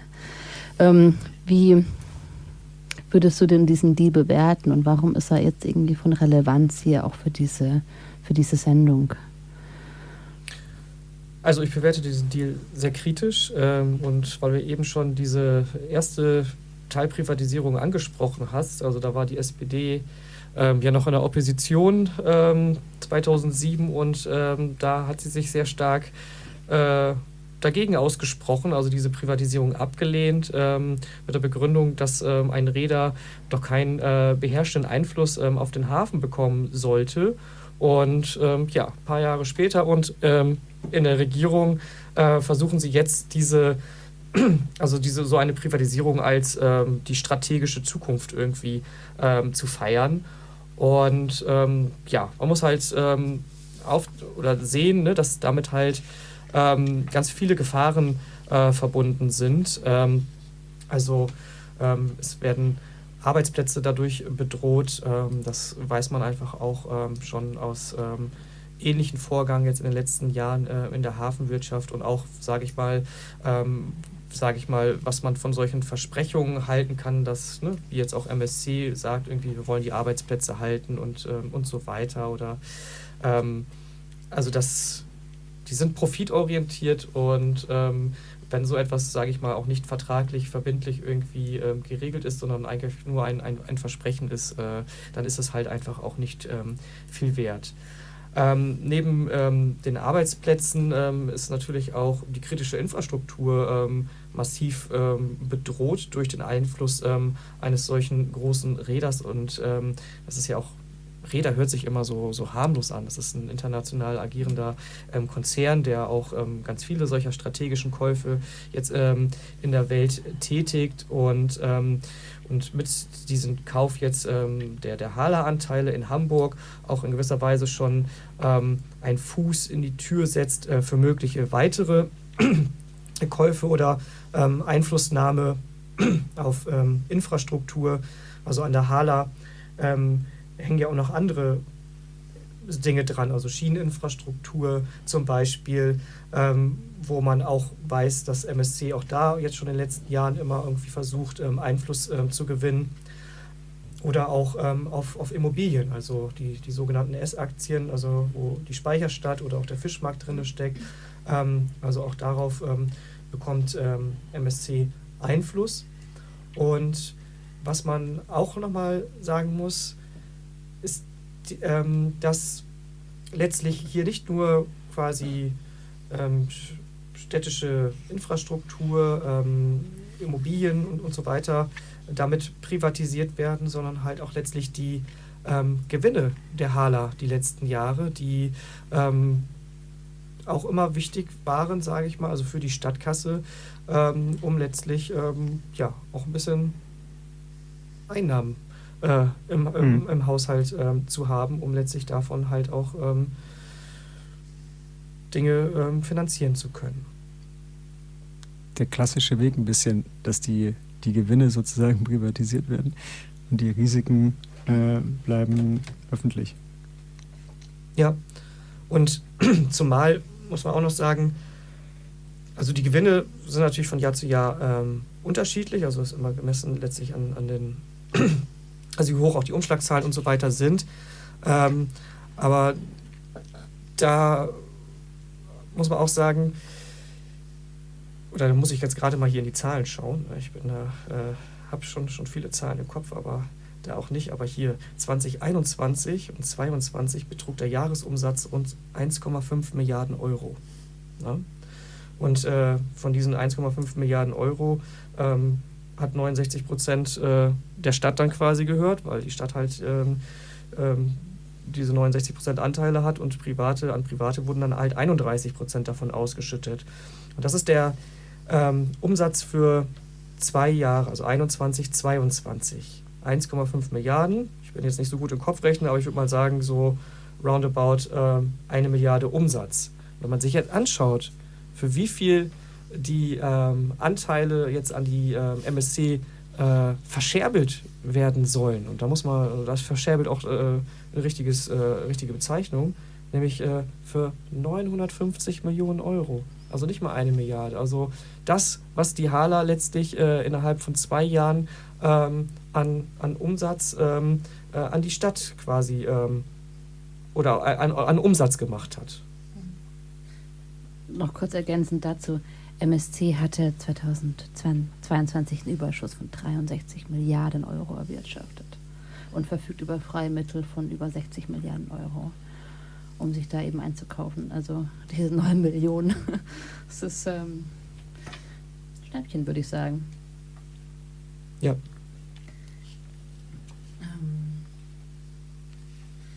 Ja, voll, du hast es schon gesagt. Ähm, es gibt, es ist auch nicht die, ähm, also es reiht sich einerseits ein in die Geschichte der Privatisierung der Halle, aber auch eine Geschichte der Privatisierung äh, der nicht erfolgreichen Privatisierung von städtischer Infrastruktur. Andererseits, also auch in Hamburg wurde ja, ähm, was war das, Strom und Wasser zuerst privatisiert und dann ähm, auch per Volksentscheid wieder rekommunalisiert, weil man eben halt gemerkt hat, nee, so Infrastruktur in privater Hand, mh, hm, nicht die beste Idee. Ähm, hätte man ja eigentlich aus der Geschichte auch wieder lernen können, aber ja, und natürlich die ganzen anderen Grundversorgungen, wie die Privatisierung von Krankenhäusern oder so, das ist ja, oder auch Telekommunikation. Ähm, ich glaube, wir kennen die Auswirkungen alle. Ähm, Aber warum macht das trotzdem? Also ich meine, die SPD war ja auch mit dabei, ähm, also hat bei uns im Chor mitgesungen, also dass die Privatisierung äh, der, der städtischen Krankenhäuser an Asklepios irgendwie ein großer Fehler ist, ne? also als es bevorstand und ähm, auch jetzt zuletzt immer wieder davon spricht, auch die, die Privatisierung der ganzen ähm, Immobilien in den 2000er Jahren, alles große Fehler. Ne? Also wenn es ein CDU-regierter Senat irgendwie begangen hat, dann sind Privatisierung große Fehler. Ähm, aber wenn er selbst es macht, ähm, dann ist das irgendwie die strategische Zukunft. Ähm, ja, warum machen Sie das trotzdem? Also, willst du antworten? Ähm, also die Frage ist, kann man das seriös beantworten? das ähm, ich, also, ähm, ich, also das, das, das Problem ist, ähm, dass, also ich vermute, ich kann es halt auch äh, irgendwie nicht genau sagen, weil das müsste man dann halt Peter Tschentscher oder äh, Melanie Leonard oder sonst wen fragen.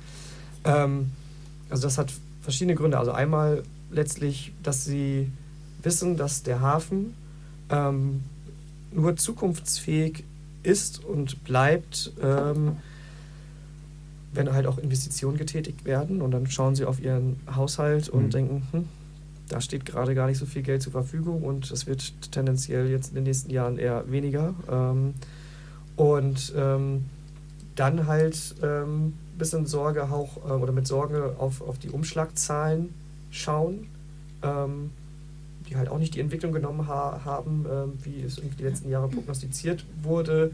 Und ähm, wird diesen Deal versuchen jetzt ähm, ja, ein, ein, ein, ein, ein Konzern, ein äh, Unternehmen wie MSC ähm, halt nicht nur als Partner, sondern ein Stück weit ja auch dann als, als, als Kunden irgendwie hier in der Stadt ähm, zu halten. Ähm, nicht nur um die Einnahmen dann auch zukünftig zu sichern, ähm, sondern auch Arbeitsplätze. Aber ich glaube, ähm, da das gäbe es auch andere Wege, sage ich mal, ähm, den Hafen, sage ich mal, zukunftsfähig zu machen, Arbeitsplätze zu schaffen e, oder zu sichern, als jetzt irgendwie so einen Deal mit dem Teufel einzugehen. Ja, vor allem mit, diesen, mit dieser Art Unternehmen. Also ich denke auch, es ist vor allem so der, der dem Kapitalismus inhärente Konkurrenzdruck, der sich da die, die Stadt versucht zu unterwerfen, indem sie sich da in Vergleich mit zum Beispiel Rotterdam äh, stellen und ähm, sagen, ja, okay, aber die machen das da doch auch so. Und ja, die machen das ja auch in Hamburg auch so. Also Beteiligung an Terminals an sich ist ja auch nichts Neues. Ähm, wie gesagt, äh, Costco beteiligt sich am äh, CTT und auch Hapag-Lloyd ist in äh, Altenwerder beteiligt. Ähm, das heißt, so versuchen sie ja schon, die, die zu binden, aber halt die, die Masse, die jetzt, ähm, das hat nochmal eine ganz andere Machtkonzentration in Händen von Konzernen und ja, sie erhoffen sich davon halt diese, diese komplette, komplette Bindung. Ähm, das ist halt das, das Krasse in diesem Fall, dass eben diese 49,9 Prozent an einen Konzern sozusagen verkauft werden, beziehungsweise dass der diese 49 Prozent kauft, das ist halt eine extreme Konzentration. Und nicht nur jetzt von, von Aktien, von, von Kapital, sondern einfach auch von Einfluss. Und das ist ja das, das Kritische sozusagen, dass es nicht einfach nur um, um äh, Aktien geht und nur, um, nur, um den, nur ums Geld sozusagen, sondern der Hafen ist halt ein wesentliches Instrument der Stadt Hamburg.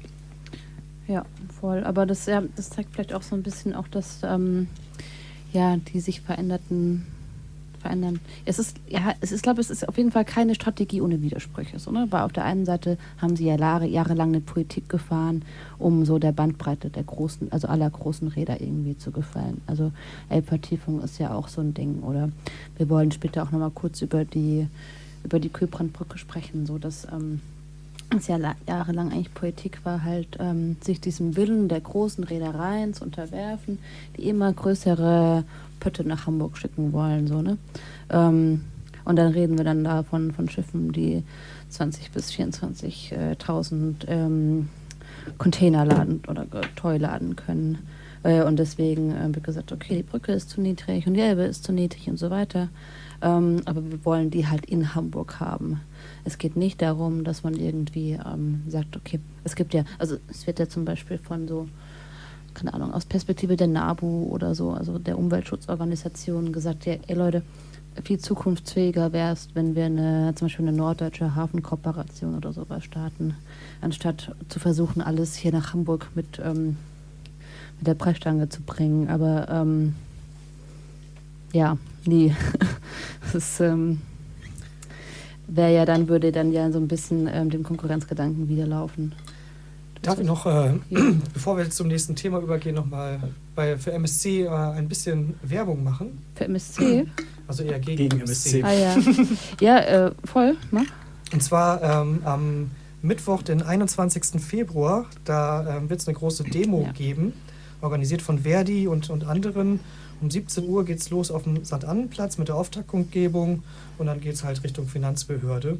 Und es wäre total wichtig, wenn da möglichst viele Menschen kommen, also nicht nur die direkt, wobei wir sind alle betroffen Leute, also es sind nicht nur die mhm. Leute, die im mhm. Hafen arbeiten, die jetzt irgendwie um ihre Arbeitsplätze und ihre Arbeitsbedingungen fürchten, sondern ähm, ja, das ist unser Hafen und nicht euer Casino. Also es geht die ganze Stadt was an und am 21. Februar um 17 Uhr bitte alle auf die Straße. Am 6.2., vielleicht nur als Ergänzung von den Daten, ist auch die entsprechende Bürgerschaftssitzung zum Hafenentwicklungsplan. Auch da kann man als Bürgerin vorbeischauen. Mhm. Ja, zwei wichtige Termine und ich denke, wir versuchen auch unsere äh, zweite Concrete Cracks Folge nochmal ähm, stärker auf den Hafen zu fokussieren. Aber das ähm, dann, ähm, werden wir dann nochmal bekannt geben. Ja, ähm, genau. Ich glaube, da gibt es einiges an Kritik und ich glaube, wir haben jetzt auch so ein bisschen die Relevanz ähm, rausarbeiten können, warum die Befassung mit dieser Thematik auch äh, in dieser Sendung angemessen ist, angebracht ist. Okay, ähm, Musik. Wir spielen mm, Kein Zurück von OG Lou. Das war OG Lou mit äh, Kein Zurück. Gut, kommen wir zur, zu, den, zu den Brücken, die wir, die wir noch behandeln wollten. Ich sehe auch, du hast so ein wunderschönes äh, Bild mit der Köbrandbrücke, äh, nicht ein Bild, also ein T-Shirt mit dem Bild der Köbrandbrücke an. Ähm, wie kommt es dazu? Äh, das ist äh, eine Siebdruckreihe, also von Tom Korn, der hat die Motive entworfen und ich druck die hier im Haus quasi unten in der Farbfabrik. Ähm, und seitdem die Köhlbrandbrücke jetzt vom Abriss bedroht ist, ähm, ja, werde ich äh, von vielen Menschen gefragt, ob ich ihnen nicht auch so eine Brücke aus Shirt drucken könnte. Und ich trage die Brücke immer gerne am Herzen. Sehr gut. Okay, was, äh, was ist das Besondere an der Brücke? Naja, also die Kühlbrandbrücke, also ich, ich komme ja nicht aus Hamburg, bin ich hier geboren und äh, als ich nach Hamburg gezogen bin, ähm, da hatte ich äh, ja, so ein persönliches Erlebnis mit ihr, weil da hat uns unser Navi, also als wir quasi den Umzug nach Hamburg machten, irgendwie mit dem Anhänger, hat uns äh, das Navi durch den Hafen äh, geschickt. Damals, als das eigentlich noch alles mit, mit Zoll und so war, da mussten, haben die Zöllnerinnen da auch bei uns da hinten in den Anhänger äh, reingeschaut und genau, also die Strecke führte uns tatsächlich auch ähm, über die Kühlbrandbrücke und das war wirklich ein ein schöner Moment, irgendwie von da oben irgendwie in die neue Heimat äh, zu fahren und schon auf die neue Heimat irgendwie, auf, also auf die Stadt zu schauen. So. Und ähm, irgendwie habe ich die seitdem auch irgendwie ins Herz geschlossen und äh, alle, ich meine, die Hamburg, den Hamburger muss ich das glaube ich nicht erzählen. Also die, die Kühlbrandbrücke gehört irgendwie zur Stadt wie der Fischmarkt äh, und, und viele, viele andere Sachen irgendwie. Es ist irgendwie gehört es dazu. Und deswegen wäre es schade, wenn sie jetzt äh, abgerissen werden würde. Ja, wir sind, äh, glaube ich, alle quitt hier, ähm, hier in, dies, in, diesem Raum, aber äh, nichtsdestotrotz kennen wir und lieben wir sie natürlich. Die wohl bekannteste Brücke Hamburgs, äh, immer wieder im Gespräch. Ähm, ein beliebtes und effektives Blockadeziel auch, wie wir jetzt wieder gemerkt haben bei diesen ganzen äh, Bauernprotesten. Und ja, seit Jahren gibt es ja diese Diskussion um den, um den Abriss ähm, dieser Brücke, weil sie eben ja auch heutiger Sicht, ähm, beziehungsweise aus der Sicht der, der Bedürfnisse der maritimen Logistik äh, zu niedrig sei und zu marode sei, ähm, weil geplant wurde sie ja, oder also fertiggestellt wurde sie, glaube ich, 1974. Mhm. Genau, seit 1974 verbindet sie eben die ähm, westlichen Hafenbereiche ähm, mit denen auf der Elbinsel und äh, ist zugleich halt Anbindung des Hafens an die Autobahn nach Flensburg, Kiel, Hannover und Bremen. Und ähm, genau, hat eine Durchfahrtshöhe von gut 50 Metern, ähm, was aber halt, naja, künftigen Anforderungen, wie es immer heißt, äh, nicht gerecht wird, weshalb sie nach bisherigen Planungen des Senats ähm, 2036 ersetzt werden soll. Ähm, bis vor kurzem ging der Senat noch von der Tunnellösung als Ersatz aus. Ähm, wobei jetzt da eben, und das ist auch der Anlass, warum wir das heute noch besprechen, ähm, vor kurzem halt gesagt wurde, okay, irgendwie ist so ein Tunnel doch ganz schön teuer. Ähm, so, lass uns vielleicht doch noch mal irgendwie prüfen, ob wir nicht äh, eine, eine, zweite Brücke ähm, bauen können. Ähm, beziehungsweise das ist das, was, ähm, was tatsächlich äh, Dieter, äh, Günther Bons sagt, der ehemalige Präsident des Unternehmensverbandes Hafen Hamburg. Ähm, das ist ein relativ neuer Vorschlag, äh, dass er eben sagt, okay, anstatt die abzureißen, lass uns doch einfach eine zweite daneben setzen, die nur für Lastwagen ist. Ähm, interessanterweise sagt er das als Reaktion auch auf die ähm, Ankündigung der beiden Container, äh, der, der, der ähm, veränderten Routenpläne der beiden ähm, Containerreedereien, Hapag-Lloyd und, und Maersk. Die hatten nämlich angekündigt, ab dem kommenden Jahr ähm, mit kleineren Schiffen nach Hamburg zu kommen. Ähm, ja. Das sind neue Entwicklungen, oder?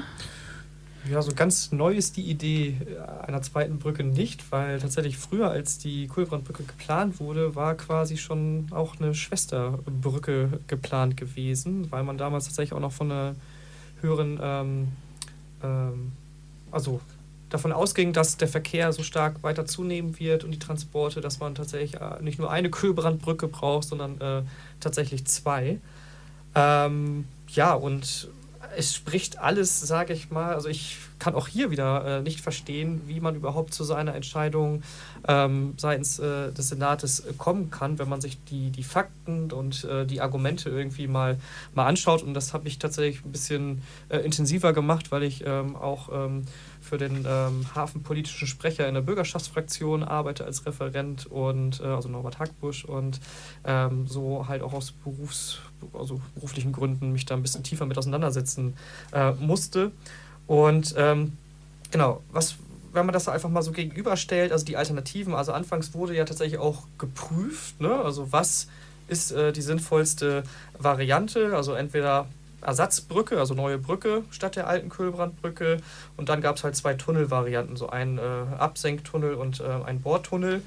Ähm, und ja, letztlich hat man dann ähm, im Verfahren ähm, sehr schnell dann diese Brückenvariante und den, den Absenktunnel äh, als Idee verworfen. Geblieben ist dann halt äh, dieser Bohrtunnel, der dann halt in den letzten Jahren halt auch in den Kosten explodiert ist. Ähm, der soll, also dieser Tunnel soll 5,3 Milliarden Euro kosten. Da denkt man, ja, boah der Bund äh, bezahlt ein bisschen mit. Ähm, aber wenn man das dann mal gegenüberstellt mit äh, so einer Brücke, so eine Brücke, und ich denke mal, das war jetzt auch nicht so, äh, so ganz konservativ, sage ich mal, angesetzt der Preis, aber eine Brücke, eine neue Brücke würde im Vergleich 1,5 Milliarden Euro kosten. Ja, also äh, ich will jetzt nicht sagen ein Bruchteil, aber ähm, so, so, so, so, ein Bordtunnel würde einfach ähm, das mehr als das Dreifache kosten. Ähm, da fragt man sich dann, okay, hm, warum denn jetzt Tunnel? Und sage ich mal, die Durchfahrtshöhe kann ja eigentlich auch nicht als Argument irgendwie äh, de, de, de, reichen, weil da hinter dieser Brücke befindet sich eins, ein Terminal. Hm. Wir haben ja noch andere Terminals. Also warum müssen die dicken Pötte dann unbedingt dann äh, unbedingt unter die Kühlbrandbrücke drunter her? Warum können sie nicht einfach ein anderes Terminal anfahren? So. Ähm, und ähm, ja, und dann, dann schaut man natürlich und möchte wissen, also was sind jetzt äh, die, die wirklichen Gründe dafür und dann werden halt noch andere Gründe bemüht und einen Grund, den ich halt auch absolut nicht nachvollziehen kann, wo ich mich auch frage, ey, wer denkt denn überhaupt so weit oder was, wer, wer, wer weiß denn, was mit unserer Stadt dann in, in, in der Zeit ist? Also was auch noch ein Argument ist, ist, dass so ein Tunnel im Vergleich zu einer Brücke länger hält. Und in Zahlen ist es dann halt auch in diesen Machbarkeitsstudien ähm, genannt. Ein Tunnel würde 130 Jahre lang halten und eine Brücke nur 70 Jahre. Wo ich mich denke, ey, was, was ist eigentlich mit dem Hafen irgendwie, also schon in 70 Jahren fällt mir schwer, ähm, mir vorzustellen, wie unsere Stadt, wie der Hafen dann aussieht und, und so weiter. Also, ja, also man, man, man kann es nicht irgendwie wirklich äh, nachvollziehen, äh, diese Entscheidung. Und ähm, deswegen darf man hoffen, dass ähm, man da zur Besinnung kommt und ähm, diese Pläne eines Tunnels, auch, der auch aus ökologischer äh, Perspektive total äh, äh, schlecht ist, weil also was dort auch an, an, an ähm, Emissionen letztlich freigesetzt für die Herstellung eines solchen Tunnels im Vergleich zu einer Brücke, auch das, äh, ähm, das spricht alles für eine Brücke. Und deshalb bin ich hoffnungsvoll, dass man sich dann doch für eine Brücke entscheidet und die es dann auch möglich macht, die alte Kühlbrandbrücke zu erhalten und vielleicht sogar für Fahrradfahrerinnen äh, freizugeben. Das wäre doch toll, wenn wir alle mit dem Fahrrad mal rüberfahren können. Nicht nur zur Sternfahrt. Ja, ich denke auch, das wäre, also auch aus Sicht äh, Hamburgs heraus, wenn sie jetzt nicht nur eben an die, an die Laufzeit denkt oder äh, an die, an die ja, Lebensdauer oder an die ähm, Interessen, die vielleicht auch Hapag-Lloyd an dem an dem Durchfahrt und so weiter dahinter hat, ähm, könnten die, also wenn man, genau, wenn man so aus stadtkapitalistischer Perspektive denkt, ist ja voll die Touri-Attraktion eigentlich auch so eine, so eine Brücke, die da irgendwie vielleicht noch ein bisschen be begrünt wird und so, ne? Also voll, ähm, ja. Und von daher, ja, also ich würde mich da auf jeden Fall anschließen. Jetzt also schon aus so nostalgisch-romantischen Gründen auch, aber eben vor allem auch aus ökologischen, aus ökologischen Gründen, ja. Ähm, und ich finde, wir sind da jetzt irgendwie noch recht ähm, konservativ auch mit unseren Forderungen. Ne? Man könnte auch irgendwie mal sagen, okay, lass uns doch diese gesamte Notwendigkeit oder das, was als Notwendigkeit da verkauft wird, mal in Frage stellen. Mhm. So, also warum brauchen wir eigentlich diese Mengen an Container, die da oder Mengen an LKWs, die da drüber müssen? Oder warum ähm, ja, prüfen wir nicht irgendwie diese ganze Container, äh, also die Notwendigkeit dieser, dieser Masse an an Toy. Aber gut, das ist vielleicht ist auch ein bisschen zu große Diskussion für die letzten zehn Minuten. Ähm, du hast es ja gerade schon mal angesprochen. Ähm, die Brücke steht in Zusammenhang mit einem weiteren äh, verkehrsinfrastrukturellen Großprojekt ähm, in unmittelbarer geografischer Nähe. Und zwar die A26 Ost. Ähm, auch eine weitere Elbquerung eigentlich in dem Sinne. Ähm, was hat es denn damit auf sich? Und wie steht die im Zusammenhang mit der, mit der Kühlbrandbrücke? Naja, also die, diese A26 Ost, die soll halt äh, eine weitere Verbindung herstellen zwischen A1 und A7, halt im Hamburger Süden. Ähm, das Ziel letztlich, äh, was ja vielleicht erstmal löblich ist, ähm, aber auch, sage ich mal, zu hinterfragen ist, ist, dass ähm, mit dieser weiteren Querung letztlich Wohngebiete unten im Hamburger Süden ähm, letztlich entlastet werden halt von ähm, Hafenverkehr und so weiter. Ähm, ja, aber letztlich, wenn man sich da mal genau anschaut, ähm, was, was geht dann damit halt einher? Also grundsätzlich ist es ja auch erstmal schwer erklärbar. Also ich frage mich, wie, wie ich das irgendwie später meinen Kindern, wenn die mich dann irgendwann mal fragen, so Papa, warum hat man denn da eigentlich noch in den 1920er Jahren irgendwie eine Autobahn irgendwie gebaut? Das war doch die Zeit, wo irgendwie die Grünen mit an der Regierung waren, wo es eine Behörde oder die zuständige Behörde sich äh, Behörde für äh, Mobilität und äh, nee, für Verkehr und Mobilitätswende irgendwie nennt. Also wie ist das, sage ich mal, ähm, ja, zu erklären, dass man dann noch äh, quasi ein Dinosaurier letztlich äh, der Verkehrspolitik, also eine, eine Autobahn, eine neue baut. Ähm, ja, und ähm, damit halt auch Naturzerstörung ähm, eingeht, also vier, 40 Hektar wertvolle Naturflächen, Biotope, Moore äh, werden für oder sollen für diesen Bau dieser ähm, neuen Autobahn ähm, zerstört werden.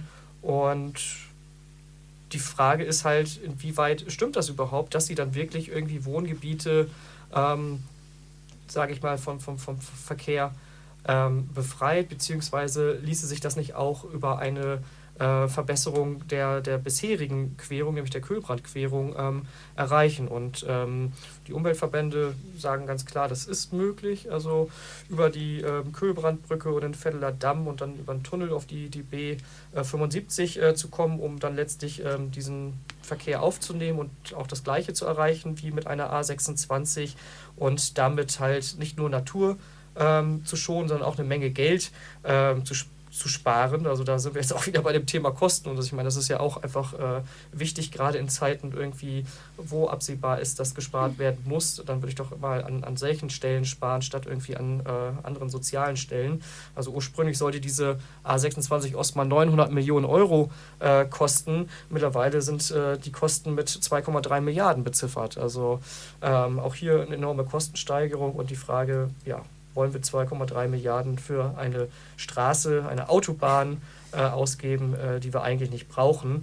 Ähm, und das vielleicht zum Abschluss ist auch, äh, also die Wohnquartiere sollen dort irgendwie vom Verkehr befreit werden und halt auch die, die bisherige Querung ähm, ist in deren Augen irgendwie nicht ausreichend, also ist zu belastet und man will sie entlasten und meint halt, ähm, dass man halt mit einer zusätzlichen Querung das schafft, aber ähm, da kann man ja mal mit einer alten Verkehrsplanerin Weisheit äh, um die Ecke kommen.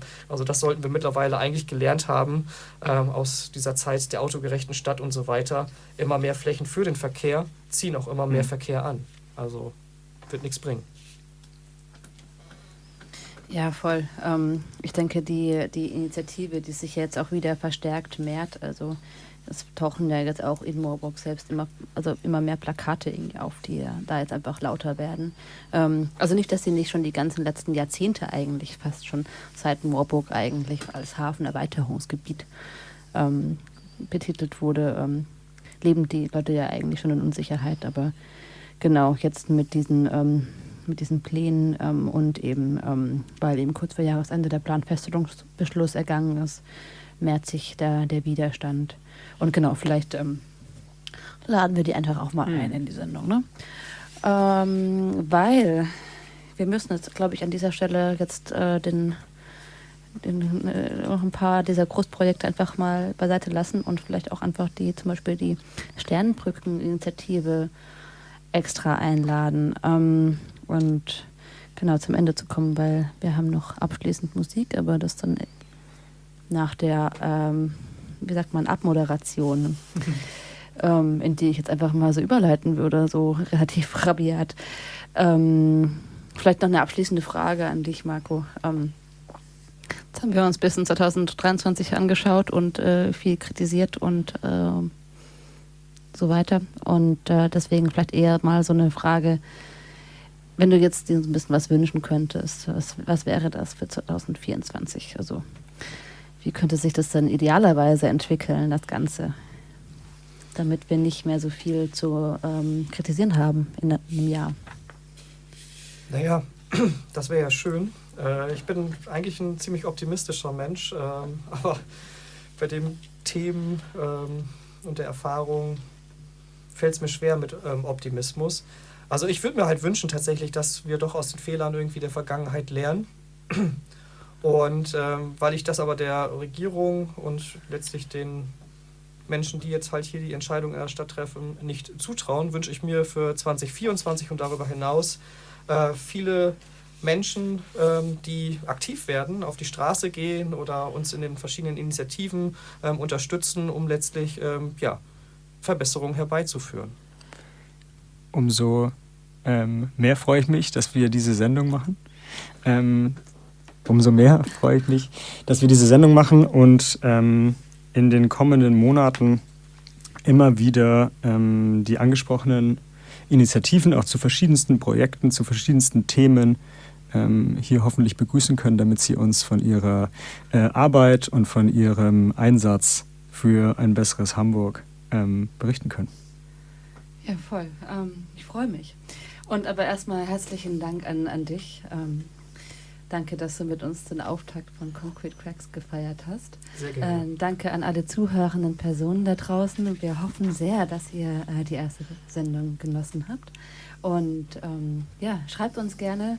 Ihr könnt uns über Mail concretecracks at riser.net oder über unseren Insta-Account erreichen. Und ähm, ja, wir freuen uns, wenn ihr am vierten Sonntag im Februar wieder einschaltet um 17 Uhr. Genau. Ähm, ja. Und damit Vielen Dank fürs Zuhören. Danke. Ja. Tschüss. Ciao, ciao. danke. Wir schließen ab mit ähm, Isjan Manifestoso, das äh, Manifest des Aufstands von Gayesu Akyol.